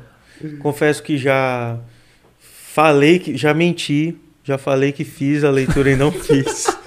Matei aula. Tá, É. na aula. Vixe. É, A aula do Não, mas a gente- Marcos. A gente, matava aula pra conversar na hamburgueria. Tinha uma hamburgueria lá perto que era. Tipo, top, eu meio É. assim. A gente ia pra lá pra conversar. Ah, tipo, e vocês estavam investindo na. Tava- Teve tipo, na relação na problema. mesa. Na é, prática. Nossa, aí era top. Teve uma época, foi em novembro, que aí tinha promoção no Subway. E o Subway fica longe da, da faculdade. É. Pra ir a pé é uma caminhadinha. E a gente ia lá quase, tipo assim, uma semana inteira indo lá. Na promoção. Na promoção. E foi marcante. Nossa, Pastor roliço vai sair daí. Já, já andei sem camiseta nas ruas de Ah, Perdizes, doido, doido, doido. zoando os caras. Tivemos só- mais uma pergunta aqui. Mais Uau, uma, não teve mais uma? Essa aí é a Pedro. primeira, Pedruco. É. Mais uma, mais uma. Vai, manda aí. Quem fez? Pimenta calibrada. Opa. Ah, ele é brabo, hein? Au! Com base no que foi comentado sobre discutir temas fa- é, factíveis, Factíveis. de possíveis perguntas de irmãos no gabinete pastoral, que tema você teria mais dificuldade de debater e aconselhar? Hoje, a minha maior dificuldade é com relações é, de casamento. Porque eu não sou casado e essa semana, essa semana não, mas tem um- umas duas semanas aí que meu irmão me procurou e a esposa estava mandando ele embora de casa. Ele estava com um filho pequeno e estava naquele conflito de ele não queria ir pelo filho, mas já teria ido se fosse só ele e ela. E eu fiquei meio sem chão. Tive que, né? Eu tive que passar para ele. Ele me procurou pela confiança que tinha em mim, mas eu tive que passar para outro pastor mais experiente. Mas eu- hoje é uma dificuldade minha, assim. Eu acho que só vou ter isso depois de casado e depois de um tempo casado, para entender a dinâmica. Por isso é importante não é, ter só, né? Às vezes a, a comunidade tem a necessidade, não consegue ter outros pastores. É uma necessidade, mas esse pastor precisa estar bem alinhado com Amparado, outros. né? Ele precisa ter pastores mentores. Mas hoje é importante ter alguém mais experiente aí. E reconheço essa minha limitação e eu acho que é super parte do processo Uhum. que vai acontecer. Não dá para exigir. É melhor do É. que ousar lá e fazer besteira, É. né? É, eu não vou falar pro, o que o cara tem que fazer. Porque eu não sei o que é você chegar em casa, sua esposa pedir para você ir embora e você olhar o seu filho chorando. Sim. Então não dá. A Bíblia não vai me responder isso. Não, e na posição de pastor, né, ali no gabinete, mesmo fora do gabinete, mas no gabinete, o que você fala, que a gente vai falar no gabinete, Sim. normalmente é tido como uma verdade absoluta. Tipo, Absoluta. esse cara aqui é o representante de Deus aqui nessa sala. Exatamente. E É, pastor falha, meu. Falou, Então, né? que se falha você muito. fala um bagulho o cara É. faz dá errado, mano. Tem pastor BO. que falha. É, e é normal falhar. O pastor do cara mandou ele separar. Entendeu? Aí eles agora voltaram e casaram. Tá vendo? Separou que treta. cinco veio o anos. casal aqui, veio o casal aqui. Viu o casal, eles estavam Conta se conheceram na igreja, não, não, o pastor não pode namorar. Aí tava noivo, não, termina o noivado. Aí sem saber o porquê, não, o cara mandou, vou terminar. Terminou cinco anos separado, aí depois voltaram, casaram. É, é complicado, É cara. uma responsa É, também. muito né? delicado. Uhum. Quando só, né, voltando que eu acho que pode ter- é, ser mal interpretado. Quando eu falo que a Bíblia não responde isso, é porque precisa de algo muito mais profundo de entender o contexto. A Bíblia não vai ter a resposta lá. Eles não vai falar, ei, você que está aí Você quer com a casar, sua tem um esposa, entendeu? Não- a Bíblia não está para responder essas questões. Mas ela traz para nós fundamentos de como enfrentar essas Sim. coisas. É, o princípio sempre existe, mas Sempre. difícil é aplicar esse princípio na vida de alguém, né? É, só para não ficar mal interpretado, cortes, É. aí, Isso a Bíblia não responde. seminarista Vamos Juvenil. senão não vai.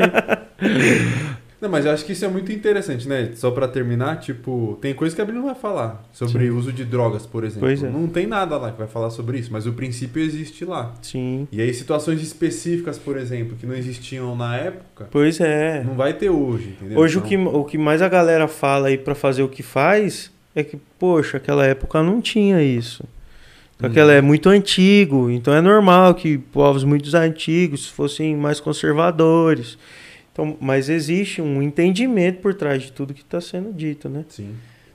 E é por isso que a nossa, a nossa função de pregadores, que é a exposição disso, seja algo muito contextualizado. E simples, né? Simples, E a importância da teologia. né? é importante. É, Top. Da hora. Muito bom. Não vou, Mas- mais, não vou mais militar contra. Não, milita, mas milita com sabedoria. É, família de pastor, eu vou falar mal, vou falar mal do Magalhães. Tem não outra, tem outra pergunta aí, Petruco? Tem. Opa. Deixa eu abrir aqui que fica mais fácil. Do Lúcio Hayashi. Ah, na última ele errou Ele o nome é do o cara. dono do Dunamis, Lúcio Hayashi. Que é seu pai?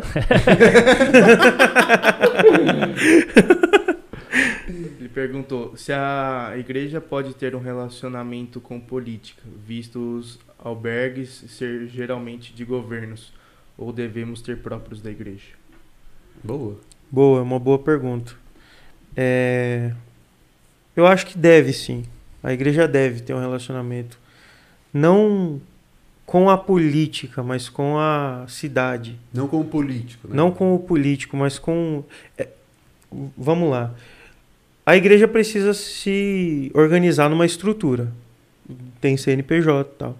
Faz parte desse processo também o envolvimento com a cidade. Uhum. A gente não pode ter um descompromisso. Então, para ter um compromisso, eu preciso sim ter coisas que me façam, às vezes, é, conversar com o que é político. Eu vejo a necessidade de uma igreja que se relaciona tão bem com a cidade que a prefeitura conta com a igreja. Então, que os políticos contam com a igreja, não para voto, mas contam com a igreja como alguém que pode ser o suporte para aquele espaço. Isso funciona muito bem em Alphaville, né, com a Igreja Batista Memorial de Alphaville.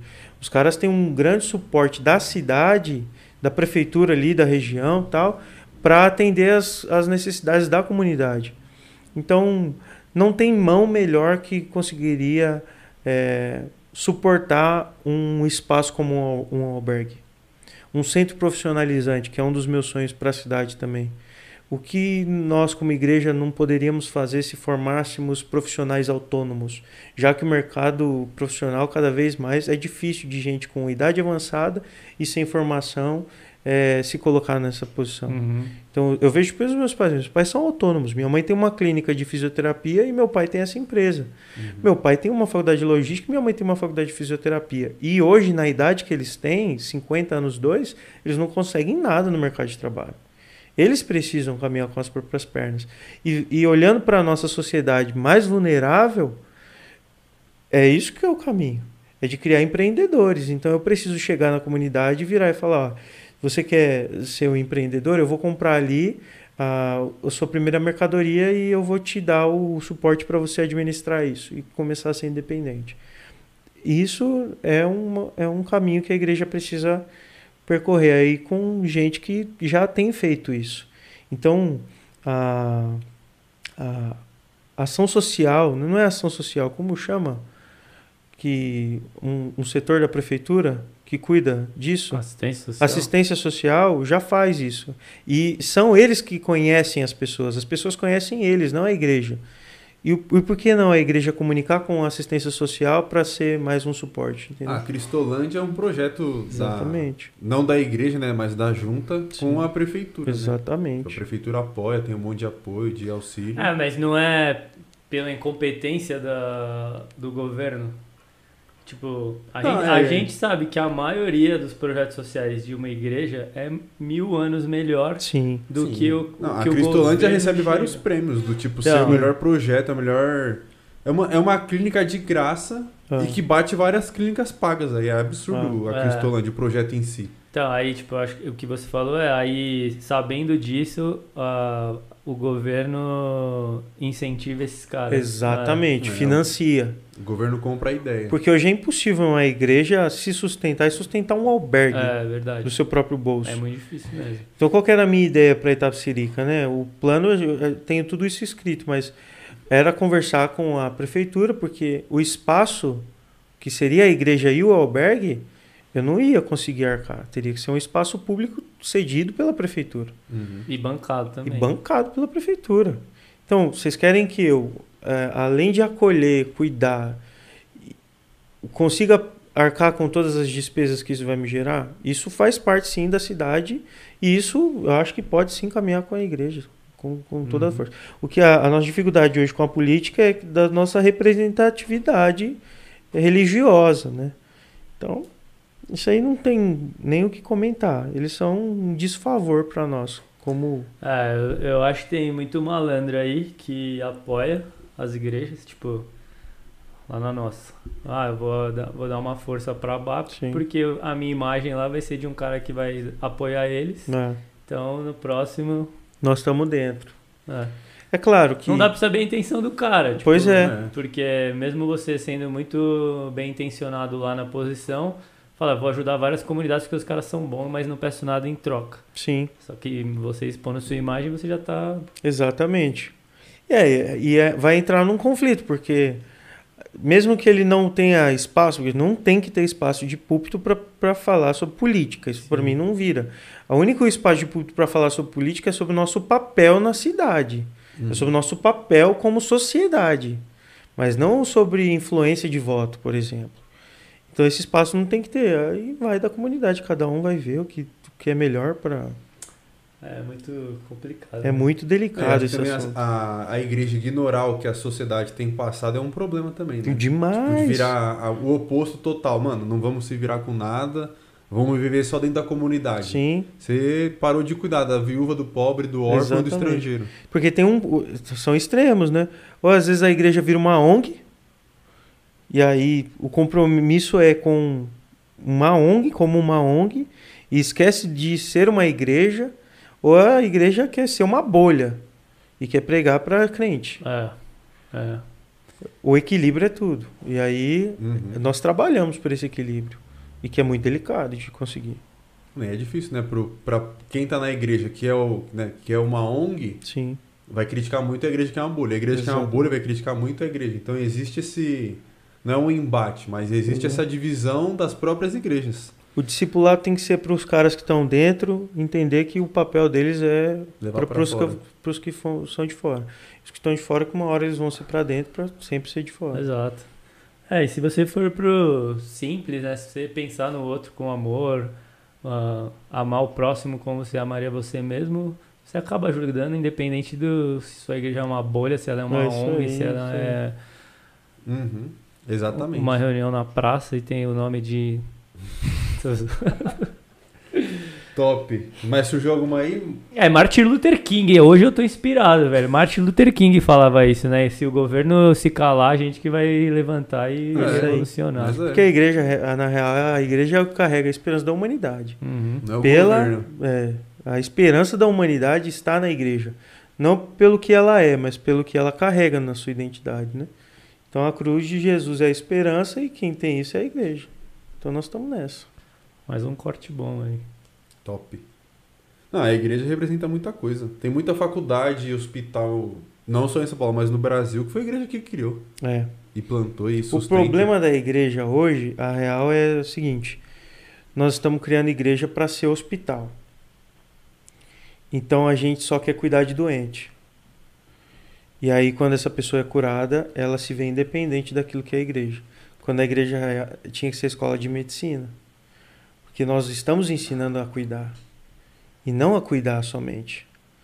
O problema da igreja ser um hospital é que vai gerar pessoas que vão ser sempre o centro daquilo. E que só essas têm a, a autoridade o poder e a capacidade de fazer. Quando na verdade aquilo que Jesus fez foi nos tornar médicos. Para que outras pessoas sejam ensinadas.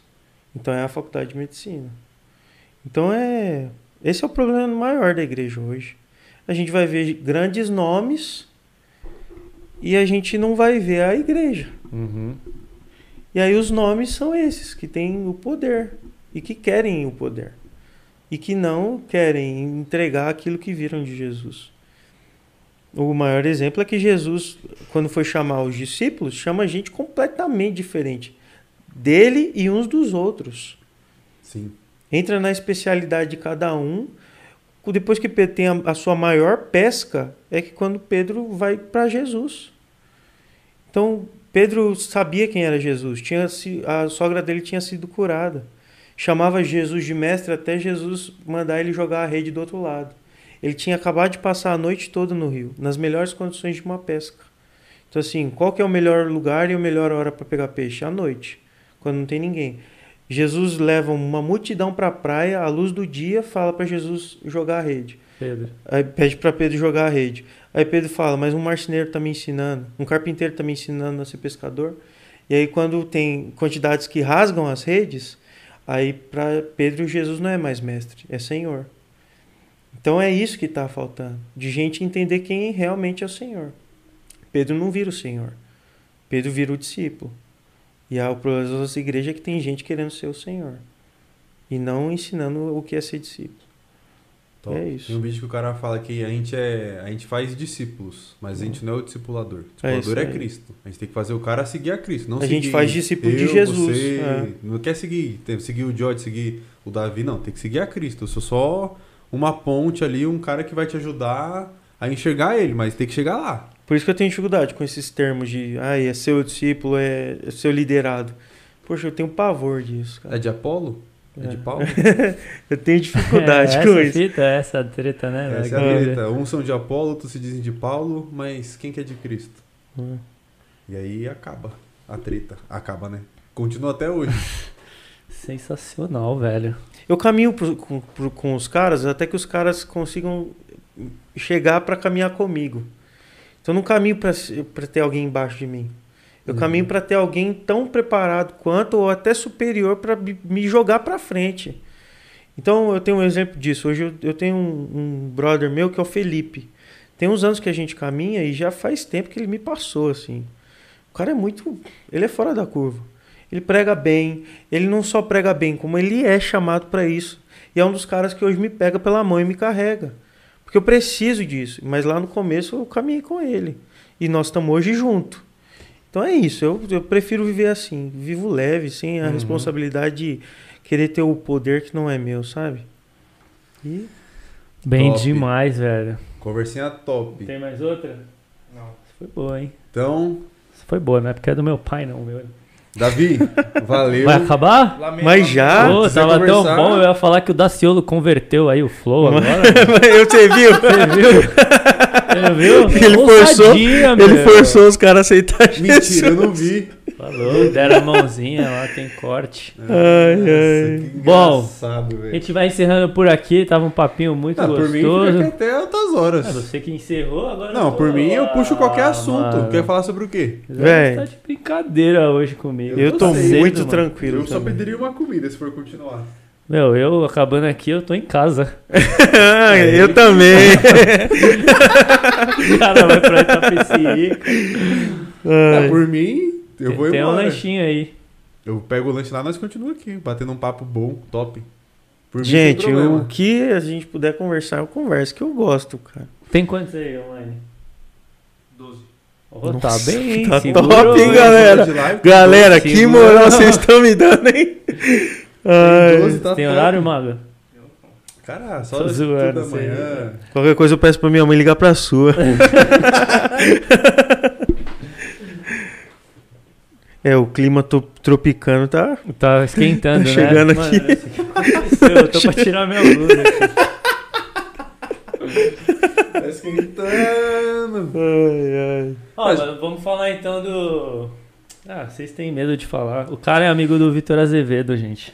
É, a Não, gente vai chamar o Vitor Azevedo também. Ele é bom, viu? Eu gosto muito do Vitor. Herege! Não, não é. O cara é assim. Ele é muito gente boa, cara. O coração dele. Você conhece ele de onde? Não é que eu, poxa, sou amigo, mas ele é. Ele, a gente foi apresentado no almoço Hum. pelo Matheus. O Matheus conhece ele porque ele tem parente em Goiânia. Aí acabaram se conhecendo. E aí tem o Gabs também, que é um brother nosso da faculdade que formou esse ano que passou. Tampava na Ibape? É, que trampava na IBAB. E ele é, é é- ele é amigo mesmo do Vitor, amigão brother. E aí a gente chamou, foi, foi sair para um almoço e o Matheus, que estava aqui em São Paulo, quando ele vem para São Paulo, vira o motorista dele. E aí eu acabo levando ele para todos os lugares. E aí ele falou: ah, vamos almoçar ali com o Vitor Azevedo. Eu falei: ah, demorou. Eu esperava um cara assim, muito em cima do palco, um cara bem chato mesmo. Eu nem tava com expectativa para Puxa, ah, que legal, um Ah. almoço com o cara. Mas eu nunca falei que ele era um herege. A gente tinha dificuldade na, na aula. Porque eu, tipo, não é que eu defendo o cara. Mas é porque eu tento entender também. O cara é novão, às vezes. Sem acompanhamento, Sem acompanhamento, é difícil, cara. E aí, quando a gente foi pro almoço, o cara me deu, assim, muita atenção. Ele tava ali. Às vezes você tá com um brother seu que não tá ali, te dando o que você precisa de atenção pra uma conversa. E ele tava. E depois ele pegou meu número e a gente começou a trocar ideia sobre o TCC, que ele pirou na ideia. E é, assim, queridíssimo. Ele é Uhum. muito gente boa. Os caras. ah, você conhece o Tico Salles de Guarulhos? Não, o Matheus conhece. Eles falaram pra gente chamar aqui. Vou chamar. É. Vale muito. Que são dos caras da hamburgada, né? Não sei. Hamburgada Mano, do eu bem. Quem Hamburgada man... do Ah, bem. é, é. Quem, mas de pastor assim, quem manja é eles. Eu sou o ignorante da mesa. Não top. Tem que ter o personagem, né? Mas ele, Faz tanto parte. ele, o Ed, é, falar sobre. Tem coisa que às vezes é desnecessário. Você falar porque a visibilidade é alta, né? É tipo aquilo.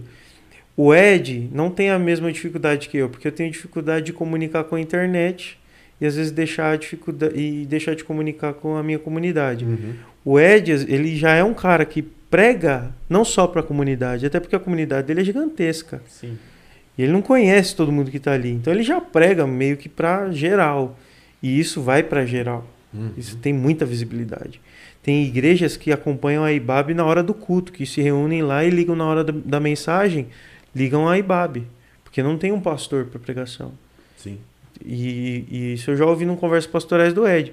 Então é, é difícil, né? Você soltar alguma coisa que às vezes vai ficar só na comunidade. Eu já soltei umas que ficou na minha comunidade. Uma vez eu errando, assim, falei que nós não éramos adotados.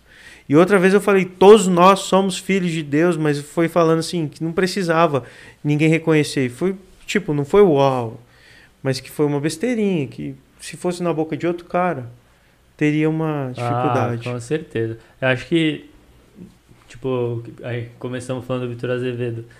Se ele não tivesse o tamanho que ele tem, ele não seria o alvo das pessoas que chamam ele de herege. Quando ele fala uma coisa, se fosse de uma igreja batista pequena, Ah, ia passa. passar batido. Passa como muita coisa passa. É, tem muita coisa que passa e a gente nem Pô, sabe. Tem até cara- decisões do ministério do cara, tipo, Poxa, que é meu, bem pior do que tem falar muito uma coisa. pior. Tem cara que muda o estatuto, o regimento da Tem. igreja, a gente Eu, nem... opa, se tem. Então, E é. são esses caras que estão tacando pedra É. nesses que estão na visibilidade, entendeu? Eu acho que eu tava conversando com a Maria outro dia.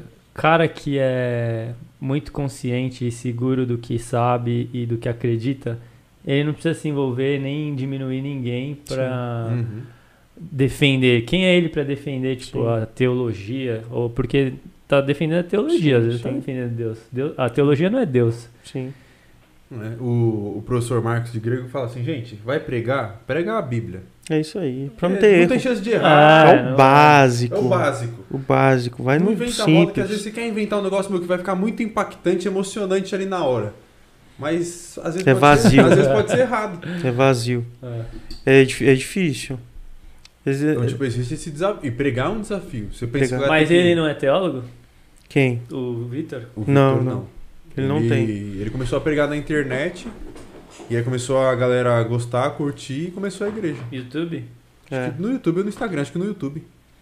E aí ele, Ele não, contou, ele ele não contou, tem mas eu não. faculdade. Ele, ele não tem faculdade. Mas, poxa, é um cara. A igreja, a Por Amor, desenvolve um trabalho muito bom É, o- social. O desafio é, e é o que a gente sempre conversou, entender como é que um cara que não tem faculdade, Sim. tipo, não se preparou nada, tem uma igreja com duas Mas mil aí- pessoas todo domingo. Aí foi o hype, né? Ah, é. Aí é o hype, não É, adianta. eu Tem gente né? que compra a ideia. E Exato. tem compra o que vê, né? Então, meu, se você lançar na Zona Nobre de São Paulo uma igrejinha top, bonitinha, você ser bonitinho e sua mensagem ser uma mensagem bonitinha, Quentinha, fofa. Fofinha. Ah, e Poxa. o projeto social deles também é top, que você tava É. falando. Tipo, a igreja vê, mano, é igreja grande, mas o que o cara faz de social. É, não tô falando que a igreja do Vitor é essa que eu tô aqui descrevendo, Não, mas a... hoje é fácil entrar no hype da galera. Meu. Tem cara que não precisa nem de igreja, na praça mesmo. Uhum. Ele já consegue o hype. Quem que falou? Porque os jovens, eles querem algo mesmo. Sim. Eles estão atrás, estão sentindo falta do, desse preenchimento. Só que, infelizmente... Foi o Brunão. Então, assim, Foi o a Brunão. nossa juventude é tão questionadora pra um monte de coisa. Mas pra pregação, às vezes ouve qualquer cara falando aí e engole o que o cara fala. É, não, aí não dá. Não dá. E... Mas eu acho que tipo, a igreja que é mais tradicional deveria aprender com esses caras como que... contextualiza, É. como atrai. Uhum. Porque uma coisa eles estão fazendo muito bem. Não tem Faz. como eu só criticar o cara. Faz, faz muito. É, o cara muito. junta uma galera que é absurdo, né? Porque na moral, E que a igreja nunca ia chegar. Não, o descende. exatamente. Olha, vamos, vamos pensar que 30% da galera que permanece em igreja assim é, são pessoas que se que vão para lá esperando a mensagem. 30%. 70% vai para lá pela estrutura, pelo conforto, pelo, pela imagem que tem e porque vão postar e vai ser legal ter, ser visto que você está naquela comunidade. Então, as nossas igrejas precisavam aprender, porque já que nós temos a, a palavra legal, já que nós somos bíblicos, agora nós precisamos não trazer. Né? Tem gente que tem dificuldade, ah, eu vou trazer a estrutura do mundo, vai montar a igreja uma balada tal. Para de preto. Mas eu acho que só é contextualizar. Sim. É só você criar um. É, é sobre excelência. A excelência nunca é demais. Eu sou fã de cara que pensa em tudo, nos detalhes. Você chegar na, na sua comunidade, você receber um, uma- um negócio que lembra que a igreja se importou com você, um ambiente gostoso, que você se sente em casa. Você chegar e ter valet. Poxa, a galera tá cuidando, a celebração já começou na rua. Sim. O culto tá ali. Você vai chegar na hora da mensagem e você vai ser impactado por tudo que você já viveu. Então é, é pensar na experiência, né? O formato é muito importante, sim. É, e não- e não é aquela experiência de vou fazer uma manobra de emoção Não. aqui. Mas o que eu achava muito louco que eu via no Bola de Neve. Eles colocavam lá em Guarulhos umas placas em frente à garagem dos vizinhos. Tipo, o seu testemunho começa aqui, não Sim, pare o carro na frente. sim, Mano, sim. e na nossa igreja tinha um monte de problema desse. Mano, Ah, era, um era, di- era, di- era difícil lá. passar um, um mês, um domingo, Sem manhã e noite, sem reclamação. uma ter que pôr uma placa lá na frente. Então, velho, isso é muito difícil, né? Porque é, é aquele lance. Por que, que nós estamos indo na igreja? Pra alimentar e recarregar aquilo que a gente esgotou na semana ou para Uhum. celebrar aquilo que a gente viveu na semana? Não, e o que você falou dos 30%, provavelmente desses 30%, 20%, 20 da igreja é o que o cara vai pra servir. Que é, É o cara que tá é, vai ali meio que. Não obrigado, mas ele vai porque ele vai servir a Deus ali. Exatamente. Pô, Então- essa aí fez muito sentido, hein, mano? Não, mas com certeza. Celebrar. Tem cara que vai na igreja só na consumir. celebração da ceia. Porque ele vai falar, poxa, meu, tem um mês aí, preciso purificar meus pecados. Bebe e tá tranquilo, a consciência dele é essa. A consciência dele no relacionamento que ele tem com Deus é completamente tóxico a ponto dele pensar que A é ceia uma vai salvar. a ceia vai salvar, vai limpar ele. Não, é muito. né, na nossa adolescência, do tipo, mano, no retiro eu vou ficar É. monstrão. É. Aí até o próximo retiro você. Ah, uma semana Vive mais nada. E aí a hora que vai lá na, na hora da ceia e o pastor vai falar agora faça um exame Se você tem algo contra o seu irmão. É, e aí o cara vai falar, ele vai pensar, poxa, se eu não tomar a ceia, o diácono vai achar que eu tô fazendo sexo fora do casamento ou tô traindo minha esposa. Porque o único pecado que faz você não tomar a ceia é sexual. E aí o cara vai pegar, porque fala, poxa, é, Deus vai me perdoar, mas a igreja não. Então ele tá nessa prática aí. Ele tá nessa relação de igreja dominical. Ele colocou Deus num ponto de tarefas dele. Tá na Uhum. agenda dele que ele precisa dar um check ali que, poxa, meu- minha vida religiosa está bem resolvida. A comunidade, eu gosto de falar comunidade, porque é o encontro, é o ajuntamento de gente que veio para celebrar o que já viveu. Uhum. Então eu amo chegar na igreja e ver meus irmãos e compartilhar que aquela semana foi difícil. E ali eu sou curado, eu sou restaurado, sou renovado para mais uma semana. Não que eu vou consumir a energia que eu abasteci. Às vezes eu não vou nem lembrar da mensagem, mas só ter visto meu irmão valeu a pena o encontro. Então a gente tem que pensar que as, as igrejas aí que estão no hype, é, que está nesse assunto, é muito pelas relações que estão sendo vividas ali dentro Você cria uma intimidade né, uma entre as intimidade, pessoas. um envolvimento. Quem ama, todo mundo ama ser parte. E hoje as nossas igrejas burocratizam muito isso. Para você ser parte, para você trabalhar no estacionamento, você tem que estar batizado, regularizado como membro e dar E dízimo. ser dizimista. É isso aí. E aí esse envolvimento virou mais um trabalho. O cara trabalha de segunda a sexta e domingo ele tem que cumprir escala. Ele vai para cumprir escala, não vai para servir. Ele vai porque se ele não for, vai ter um diácono que vai ligar para ele durante a semana. Não preocupado com o que ele está vivendo, mas Por que porque que ele não foi. né? É pelo- Tipo, não dá pra preocupar. Meu, você não veio porque estava doente, alguma Ah. coisa, não sei o que, né? Você não veio Show porque do restart. alguém ficou. Cada um com a sua história, né? Não precisa, não vamos expor ninguém. Mas, tipo, você não, não quer saber se o cara faltou porque tava doente. Quer saber que é. faltou porque ninguém fez o serviço dele. Então, É muito vira a difícil. carteirinha de, de clube, né? O cara que é dizimista tem a carteirinha do clube ali pra falar alguma coisa. A hamburgada do bem é da Igreja por Amor? Não, acho que não tem. Porque esses dois, os irmãos japonesinhos lá, eles são de Guarulhos. Não, ele, eu acho que é um, é um movimento evangélico. Tipo, Ah. o dono, não é nem evangélico, só o líder que é É cristão. cristão. Que é o japonesinho. É, mas É ele que os não. caras acho pensam que ele nem muito, prega na, na Não, hamburgada não, do bem, não. o cara só faz ação social. É, só muito ação louco, social. mano. Eu Mas acho, é um tipo, bagulho- O quanto você vê, ó, chama os populares querendo se envolver nisso. Sim. É. Lógico que tem os caras que só foram lá pela foto, mas ver uma galera que eu nunca esperava ver, Ah, tipo, me confronta, fala, nossa, Então, mas é o cara que vende a experiência. Tipo, Exatamente. o cara vai pra ação social sabendo que vai ter uma foto top. é isso Aquela aí. lá de construir casa também. É isso aí. Que eu não lembro, acho que é casa dos não sei. arquitetos, né? É, que você vai constrói a casa lá, mano. é- Você vai sabendo que você vai tirar uma foto top pra postar depois. O cara vende uma experiência. Teve até um. Durante a pandemia, teve um pastor que. Mas é plantar Vários. a semente? Vocês acham que é- ali ele tá plantando a semente? Velho, o lance é que nós estamos colocando comida na boca da galera e estamos colocando gente pra dentro de casa. Depois o espírito vai frutificar por alguma coisa. Eu, eu assim, tenho a minha crítica com gente que tá errado no entendimento sobre a motivação do que fazer e por que fazer. Mas fazendo, nós estamos cumprindo alguma parte também. Porque se não fizesse, muitas crianças não iam saber o que é um hambúrguer, por Uhum. exemplo. Ou não saber Não onde falando que a motivação é errada, por exemplo. Mas é, eu não sou contra fazer, não, para fazer. A minha parte é que depois eu vou chegar lá para saber se o que vocês fizeram foi na, na intenção e na motivação certa. Não, faz. Se der para falar É. de Jesus um pouquinho durante o bagulho, você fala. a gente Se não fala. der, mano, você alimentou um cara que tava com fome. Não, é, mas o que, eu, o que eu questiono é, tipo, mesmo sabendo que a galera vai lá só pela foto, Sim, não é difícil. Ah, não, eu entendi. Não é. É. Aí é um problema. Então, mas aí eu penso também, ao mesmo tempo, minha mente é um conflito, porque, tipo, igreja, retiro, adolescentes. Sim. Muita gente vai lá só pra galera. Sim, Pra curtir. só pra galera. Mas o ponto é que aí a, a liderança da igreja tem que saber. Meu, no retiro vai muita gente que só quer ir lá pra jogar bola, pra curtir, não sei o quê.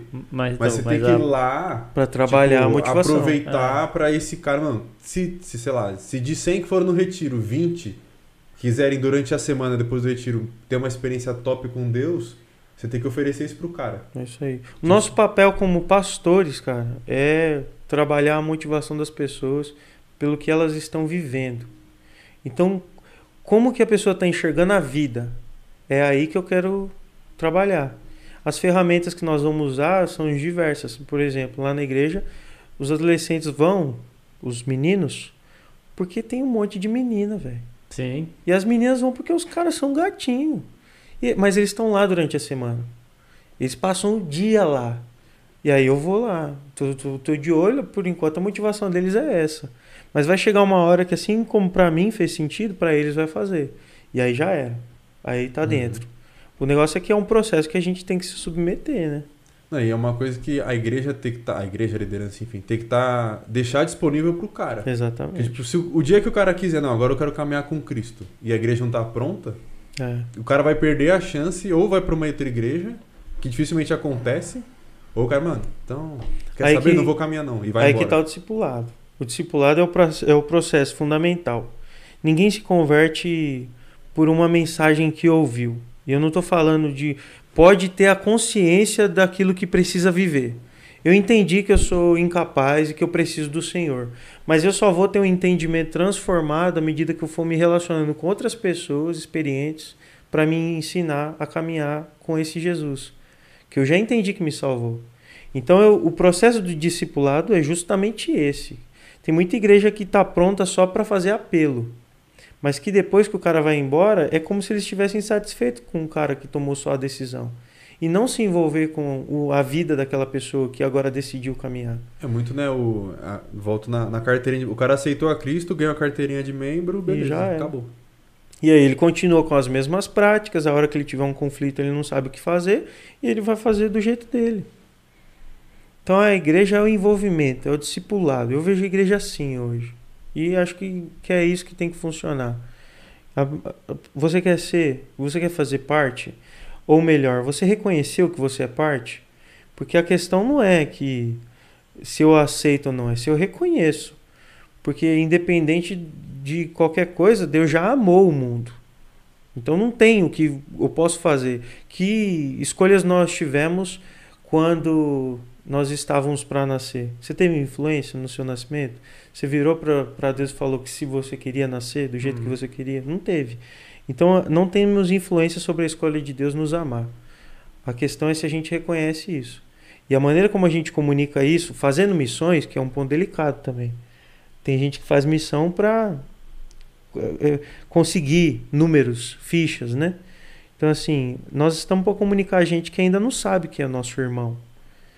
E a partir do momento que a gente comunicar que ele é nosso irmão, um irmão não é distante. O irmão é um cara muito próximo, é uma pessoa muito próxima, que vai estar ali vivendo vida na vida. É o discipulado. Essa é a função principal da igreja. E o discipulado em igreja é muito grande. Como que você acha que É uma seria? dificuldade. É. Mas é escalonável, né? Você tem É. que. A É a liderança. a liderança, né, no, no meu entendimento, que é o livro do Francis Chan, Multiplique. A liderança vai discipular os líderes, e aí, enfim, você vai fazer uma escala. Até que a última pessoa da igreja esteja discipulada. Por exemplo, a igreja tem 100 pessoas. Você vai dividir em grupos de 10. Você discipula os 10 primeiros, esses 10 vão fazer o discipulado para baixo.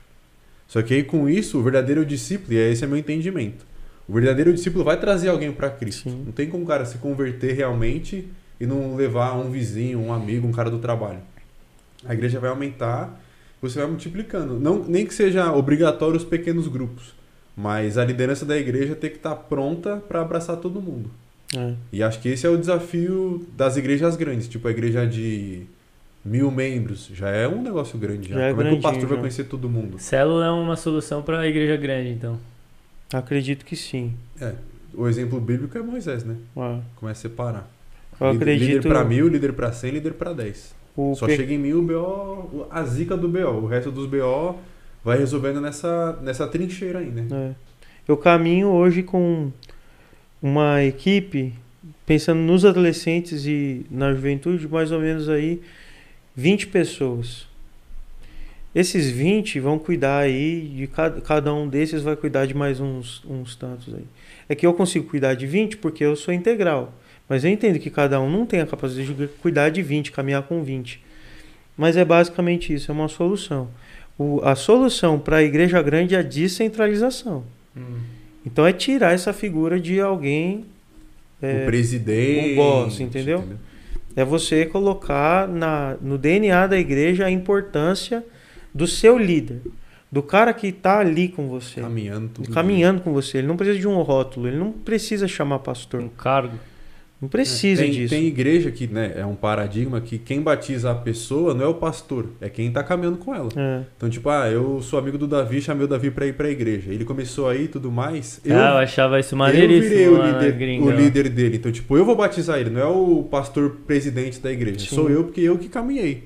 E aí é uma, é assim, uma para as nossas igrejas tradicionais é um bagulho que, mano, quem que tá Só que e aí tem toda uma questão de logística, enfim, tipo, Hum. um batistério pequeno, como é que vai fazer? Uma festa ali, não sei o que, entra, sai, não sei o que, então. Mas tem um problema aí da centralização. né? Exato, é o pastor controle, que é. batiza, é o pastor que é escolhido por Deus para batizar. Ainda hoje, né? Tô- tô deixando claro que é uma opinião que eu tenho formado, mas eu acho que a centralização é, é péssimo para a igreja e péssimo para o pastor.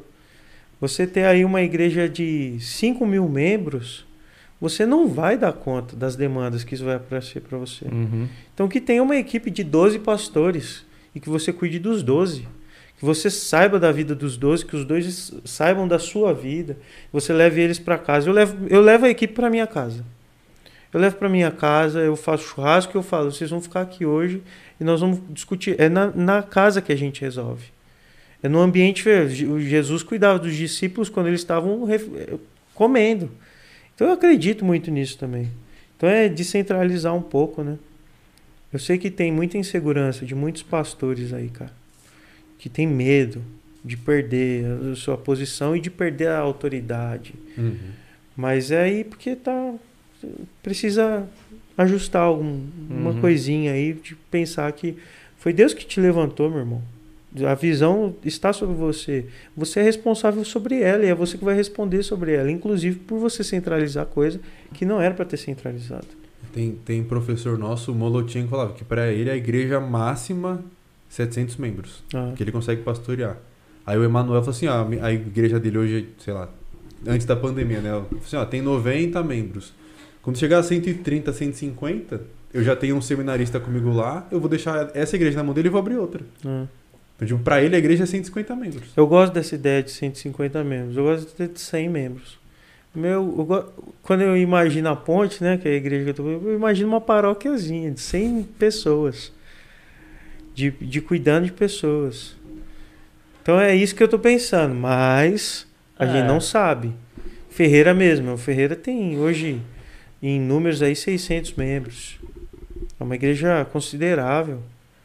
E aí eu eu fico pensando, ah, se um dia eu tiver que trabalhar de maneira mais intensa na frente dessa igreja, como que vai ser? São desafios que a gente só vai conseguir responder estando. Na hora, né? A gente pensa e elabora um jeito, mas na hora. Com essa história de igreja aí muito top mesmo, de muita influência de números altíssimos que tentam o tempo todo colocar o pastor para fora.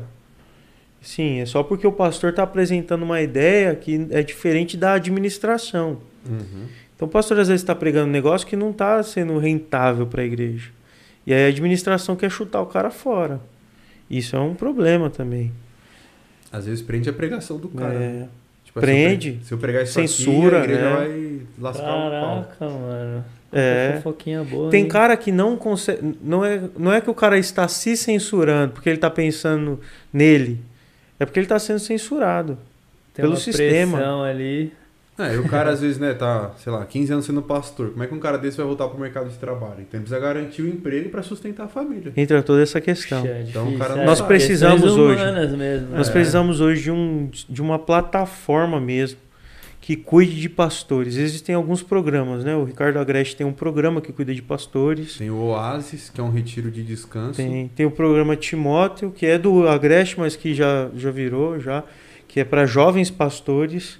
Porque aí, cara, é só assim que a gente consegue. Se fortalecer ali. Porque o Isaías está numa comunidade diferente da minha. Eu vou poder abrir alguns problemas da minha comunidade para o Isa, porque ele está num outro contexto. Eu vou poder sentir e compartilhar minhas angústias. É diferente das vezes compartilhar a minha angústia para um cara que está na minha comunidade. Uhum. Porque ele vai sentir a minha dor e, ele vai ver- mudar o, o, o olhar dele para aquele meu irmão e que é irmão dele também ali, no contexto ali. E que isso vai acabar com a igreja. É. Vai rachar a igreja. Então eu preciso de um cara distante, eu preciso de amigos. Isa, tá difícil, é isso. E é por isso que a gente cabulava a aula. É, Não, mas a, a dificuldade. Meu TCC é sobre a saúde mental do pastor. sério. Mano, eu sou formado em psicologia e tem o código de ética de psicologia. Mano, o código de ética da Ordem dos Pastores É mais pesado. é um bagulho pesado, velho. É pesado. Mano, você tem dever com a sociedade, dever com a comunidade. São de- mais deveres do que dever com a direitos. igreja. Não tem direito, não tem direito. Direi- é dever com a igreja, dever com o seu trabalho, dever com a família. Pastor Batista tem, tem desconto na Renault para carro zero. é sério. Na Renault e na Honda, que haja fit, hein? É sério? É sério. É sério, sério? É sério. Quando você faz a, a carteirinha da ordem, tem os consórcios, tipo convênio, seguro de vida, tem da Renault. Os caras querem ferrar vocês mesmo, hein, mano? Quer andar de Sandero e Clio.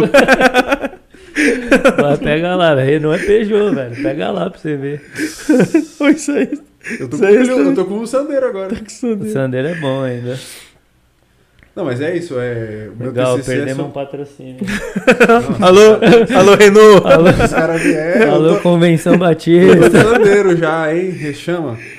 Mas é É, isso, é. tipo, é um, é um chamado difícil. Tanto É. que na faculdade, né, e a maioria dos pastores que vão lá dar palestra, o próprio professor, diz, mano, eu não queria estar aqui.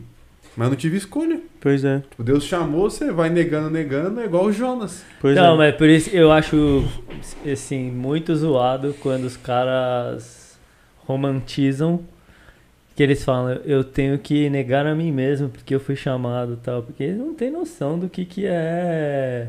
Mano, não é. Se negar a si mesmo não é fácil, velho. Então, mas é exatamente, tipo, você vai abrir mão de tudo que você queria porque você foi chamado. Tem Uhum. gente que fica romantizando, não, Tem. eu aceitei. É muito difícil, mano. Quando eu tava lá no negócio de, de missionários lá, Uhum. morei numa base missionária. O slogan deles é encontre o seu chamado. Que é tipo pra você ir virar um missionário. Pois é. Mano, tipo, você vai acompanhando os moleques lá no treinamento, é tipo retiro, todo dia, tal, os caras vão ganhar o mundo. De- depois de um tempo, deu um ano, acho que ficou um. Não, mas é embaçado. Tem cara que começa a. Entende o ministério depois que tá num namoro já. E aí a esposa quer prestar concurso e o cara às vezes é chamado para um lugar muito distante. E aí tem todo um conflito, assim. Porque aconteceu muito depois. E vira uma bagunça. Nós tivemos um caso desse lá na nossa comunidade. Foi assim: o cara ele tinha uma vida profissional muito boa. Ele era gerente de rede de hipermercado. Ele ganhava muito bem, a condição absurda, só que ele foi mandado embora. E o cara era, sempre, sempre foi chamado do Ministério Pastoral. Só que a igreja não podia arcar com, com a vida que o cara estava vivendo. Uhum. Mas nessa ele já tinha dois filhos e uma esposa. E um padrão de vida altíssimo. Que é tchau. Teve que perder tudo. Teve que abrir mão de tudo, né? Teve que reconstruir a vida para viver do ministério. Ah, então, e contar assim, tipo, depois todo mundo fala, nossa, o cara foi um guerreiro, mas ali tá na pele Cê é dele, doido, meu, não é tem doido. como romantizar não, isso. não é nada mano. romântico. né? Não, o, o Williams é um amigo nosso da faculdade. O cara trampa, casado. Tem outros, Daniel também, com filho, e abre mão de estar com a esposa com o filho pra estar na faculdade à noite. Exatamente. Presen- Na época presencial. Então, tipo, Sim. o sacrifício já começa ali. Já. E não é um negócio barato. Ho- Hoje tá mais em conta. Obrigado, nova diretoria. Mas, É. tipo. Rapaziada. Venderam, venderam? Tô Vem- zoando, porque quando venderam, a faculdade cai a mensalidade não, é que jun- venderam. juntou tudo. A, virou agora. É um novo nome pra venda. Quando a mensalidade cai é que venderam. Não, Foi Exato. 300 pila, velho. 300 pila de diferença do que a gente pagava pro que a gente tá pagando agora. Faz a conta Pode aí, velho. Top todo. Não, 30% de desconto. 30%. Pô, mano. ah, mas também reduziu o custo lá. Ninguém tá indo lá. Não, mas. Não, agora já tá. É já tá, híbrido. voltou já, híbrido. Mudou a diretoria? É Juntou- híbrido? Juntou com. Agora eu acho que é a organização do ensino batista. Mudou. É. Juntou com o Colégio Batista Rede de Brasileiro. ensino batista. Rede de ensino batista. Mudou a estrutura toda. Venderam uns três prédios, uns dois É, quarteirões. o pensionato não existe mais. Não. Venderam um cara. Ah, o pensionato é administração da teológica? Era, Ah, por isso que eram os entendi. quintão. Porque tem várias pensãozinhas lá em volta, né? É. Na verdade, o, o há muito tempo atrás, né? O quarteirão todo, onde hoje é o Colégio Batista aqui embaixo, aqui a faculdade, aqui a igreja de Perdizes, né? Isso. Era tudo do Batista, tudo Era- da, da ordem era Batista, tudo. sei lá. Aí começou a ir ruim das pernas, começou a vender pra prédio. Então você tem a esquina toda aqui da. Qual que é o nome da rua? João Cardoso? Não sei, faz tempo que nós Não vamos é pra lá. João Cardoso, é Não é o Cardoso de Almeida. é Alguma- ministro. Não, essa é a de baixo. Enfim, a rua inteira aqui é a faculdade e a igreja. Ah, E a rua de baixo é inteira o Colégio Batista. E aí no meio tem os prédios. Então tudo ali era Batista. Só que aí foi perdendo dinheiro, foi perdendo força, teve que vender. teve algo- foi vender. Em Minas Gerais, a convenção domina. Eles têm um bairro que chama Bairro Batista. Não, a, a, a, gente, foi, Loucura. a gente foi pro Rio ano passado. O Rio? A Cê tá convenção do Rio, a faculdade do Rio é top. É a cidade universitária. É uma cidade, é uma universitária. cidade universitária. É É, uma absurdo. USP. É absurdo. Não é uma USP, não, é sacanagem, mas é uma Não. Mas é enorme, é assim, é no pé da, da- O cara falou o nome É. da serra, mas mano, é no pé da serra, é animal. Tanto Mas que é tem igual troca a- de tiro de um morro pro outro. É da sério? Hora. cara É. conta, a Meu faculdade Deus, é no meio assim, isso? tem furo. Tinha, né? Mas assim, é um morro aqui, outro aqui. Tem troca de tiro entre as favelas. Eu nunca passei tanto medo na minha vida. Foi quando nós fomos pro Rio de Janeiro. Nesse Porque eu, lugar. é, foi. Não, é, aí a gente foi pra faculdade pra trabalhar. Depois nós foi dar um. Depois a gente foi dar um rolê. amigos. E aí fomos numa escadaria lá que é super famosa. E, e tava no meio da pandemia, não tinha ninguém, mas foi assim, foi tenso. Não foi nada legal. Foi horroroso. Minha imagem, a imagem que eu tenho do Rio tá tensa. Eu não Difícil. Mas a rolê, não. faculdade lá é animal. Mas Mano, é todo os mundo da prédios- mesma convenção? É, a Convenção É. Batista. É que tem duas convenções, né?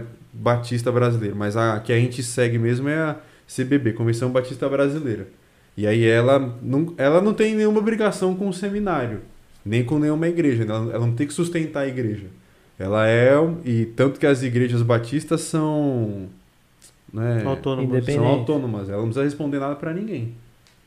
Mas o seminário do Sul, que é no Rio de Janeiro, né? O seminário do Sul, não é no sul do país. É, agora eu fiquei confuso. o seminário do Sul é no Rio. E, a do- e a- o que fica no sul é o. É, Isso é Faculdade Batista Com- do Paraná, não é? Não é, com- é, tem, um, tem um outro não, que é uma faculdade, um seminário do top lá. Mas lá em Minas é, é um espetáculo. Tem a faculdade de idio- é, escola de idiomas, escola de música, a Juban, que é a junta que é a Juventude. Juventude Batista Batista. Mineira. Tem tudo lá. Tudo, tudo, tudo, tudo. A Ordem dos Pastores também. Lá é um mundo, um mundo, um mundo. É um bairro todo. Caraca. É, é, meus amigos mineiros, eu sou. Eu gosto de lá. Um abraço, Um uma abraço. oportunidade. Ô, Não, quando a gente foi pro Rio, foi, ah, dentro da faculdade era top. É top, era animal. top. E a gente recebeu um tratamento VIP também. Foi top. Não, é, é animal. A estrutura deles é. E aí a ideia de São Paulo agora é reestruturar tudo, né? Mudou É, a mas- diretoria, a reitoria. Então vendeu. É. Eu não tenho medo de afirmar, vendeu, põe no meu nome essa afirmação, vem pra cima de mim o processo. Não, mas é, eles estão reestruturando tudo. Então agora tem o EAD, antes não tinha o Ah. EAD na de São Paulo, agora tem a EAD. Só falta mudar a Juventude Batista de São Paulo. As ideias. Como que é essa Juventude Batista de São Paulo? É, Não é. é, não é. não né? é? ah, um abraço. pra o que ninguém. acontece? Qual que é a, a dificuldade aqui de ter uma juba? A ideia da juba é que você reúna as igrejas da região pela falta de número, né? Então, assim, às vezes na igreja do bairro A e da cidade A e da cidade B, cada uma tem 15 Jovens. membros, 15 jovens. Aí faz uma celebração da Juba para juntar todo mundo que vai dar 100. Aqui em São Paulo, cada igreja tem 100, tem 200. Então é muito difícil Agora você juntar todo mundo é um juntar. estádio. É um estádio, exatamente. Só que aí precisava, assim, de um suporte dessa, desse setor aí. Pelo menos já que é para ser denominacional e político, que, se, que fosse Não, funcional. na né? época do meu tio Joel, tinha as Olim- Olimpíadas da Jubesp. Aí, Falou que era absurdo, era tipo uns Da hora. Vorazes. Falou que, mano, chegava, fechava uma cidade do interior e ia, mano, todas as igrejas batistas iam pra lá. Da M, hein, meu? Fechou cidade da M. É, o Joel é. Pega uns 10 da via aí. Mas ele fala que era absurdo, assim, era um bagulho. A Rejane também, nossa tia, é direto. Mano, era campeonato de vôlei, campeonato de futsal. Então, isso, isso tinha, não tem mais hoje. Nosso amigo aí, tem, temos um amigo que é o presidente executivo, que é o diretor executivo Da Jubesp. da Jubesp. Quantos anos ele tem? 60. Não sei não. É de, de cabeça sim, mas ele tem uns 30, né? 30 e poucos. É, deve ter 30 e pouco. Ah, um abraço, Totoro. É, corrompido pelo sistema. Não, Tem é- medo? Tem medo do sistema ou não? Não, ele vive o sistema. Ele é o sistema. Ah, ele é o sistema. Ele sabe o nome de todos os pastores de É, qualquer ele igreja sabe todo batista. mundo, ele conhece o nome de todo mundo. É, ele sabe nome, sabe tem contato. Ele, ele foi bruto, me ajudou muito na pesquisa, que eu mandei a pesquisa pra ele. Ele disparou. Tinha duas disparou, respostas só. Tinha duas, ele acabou com tudo. Foi top. Sim, cada um tem a função também, né? É. Agora eu vou ter que pesquisar quem que é negócio. Depois- Né, Magalhães? Tá de fone? Tá me ouvindo? Tá, ele E ouve. aí, como que tá aí? Tá de boa? Tranquilo. E agora, quantos tem? 10. Perdemos dois. Tá, tá caindo, hein? Ó, galera. também, ó, já são 10 pras 10. Vamos comer então, mano? Vamos. Bora, vamos comer? Vamos encerrar? Pessoal, vamos encerrar aqui. Fofocar um pouquinho fora dos microfones agora. Ó, lembrando aqui dos nossos abrir já. apoiadores. Presentinho da Lamê chegou pra você. Arroba gente. Lojas Lamê. Pulseiras Obrigado, viu, masculinas, femininas, pulseiras tipo essa aqui, ó, várias de cores. tudo, sob medida. Sob medidas, pode pedir uma bolinha a mais, uma bolinha a menos. Arroba Fofas Doce, brigadeiro, beijinho. Caraca, velho. Olha tem um isso monte de aqui, coisa, gente. Um monte de doce. O saquinho pra Vou cobrar o guardar. brigadeiro da minha prima, depois a gente vê como é que faz pra você pegar o brigadeiro. Pra você dar pra sua namorada. Obrigado, Lamê. Gente, obrigado, viu? E Quero o presente. quero um presente. Quero um presente. Quero um presente. Xícara, copo, porta-copo, camiseta, boné, bandana, Tudo. marca texto, marca livro, marca página. Tem tudo. Mano, usou a, criativi- a criatividade, manda aí o estampa, o desenho, eles colocam em qualquer coisa, eu acho. Guarda-sol deve fazer também, que eu já vi que tem estampa de guarda-sol. Ó, verão tá chegando. Faz tudo, mano. É. Dá um presentinho pra cada da igreja aí no guarda-sol. Vai na praia com o guarda-sol da sua igreja. Mano, esse caderninho é top. Top. Mano, eles mandaram muito. Mandaram esse caderninho muito aqui, ó. mesmo. Muito mesmo. Pegar um pra mim. Não chegou o seu ainda? Não. Ih, tô mentindo, o meu também não veio não. Valeu, galera. Boa Valeu, noite pra gente. vocês, boa segunda. O papo foi super gostoso. Obrigado aí, Davi. Tamo junto, gente. Presença Obrigado pelo ilustre. convite. Tá é no isso. top 6 de convidados. Au! Só veio 6. Só veio vocês mesmo. Obrigado, pessoal, e boa noite aí. Boa valeu. noite, valeu, Valeu, Pedrinho, valeu, valeu, valeu, Davi. valeu, Pedrão. É nóis. É nóis.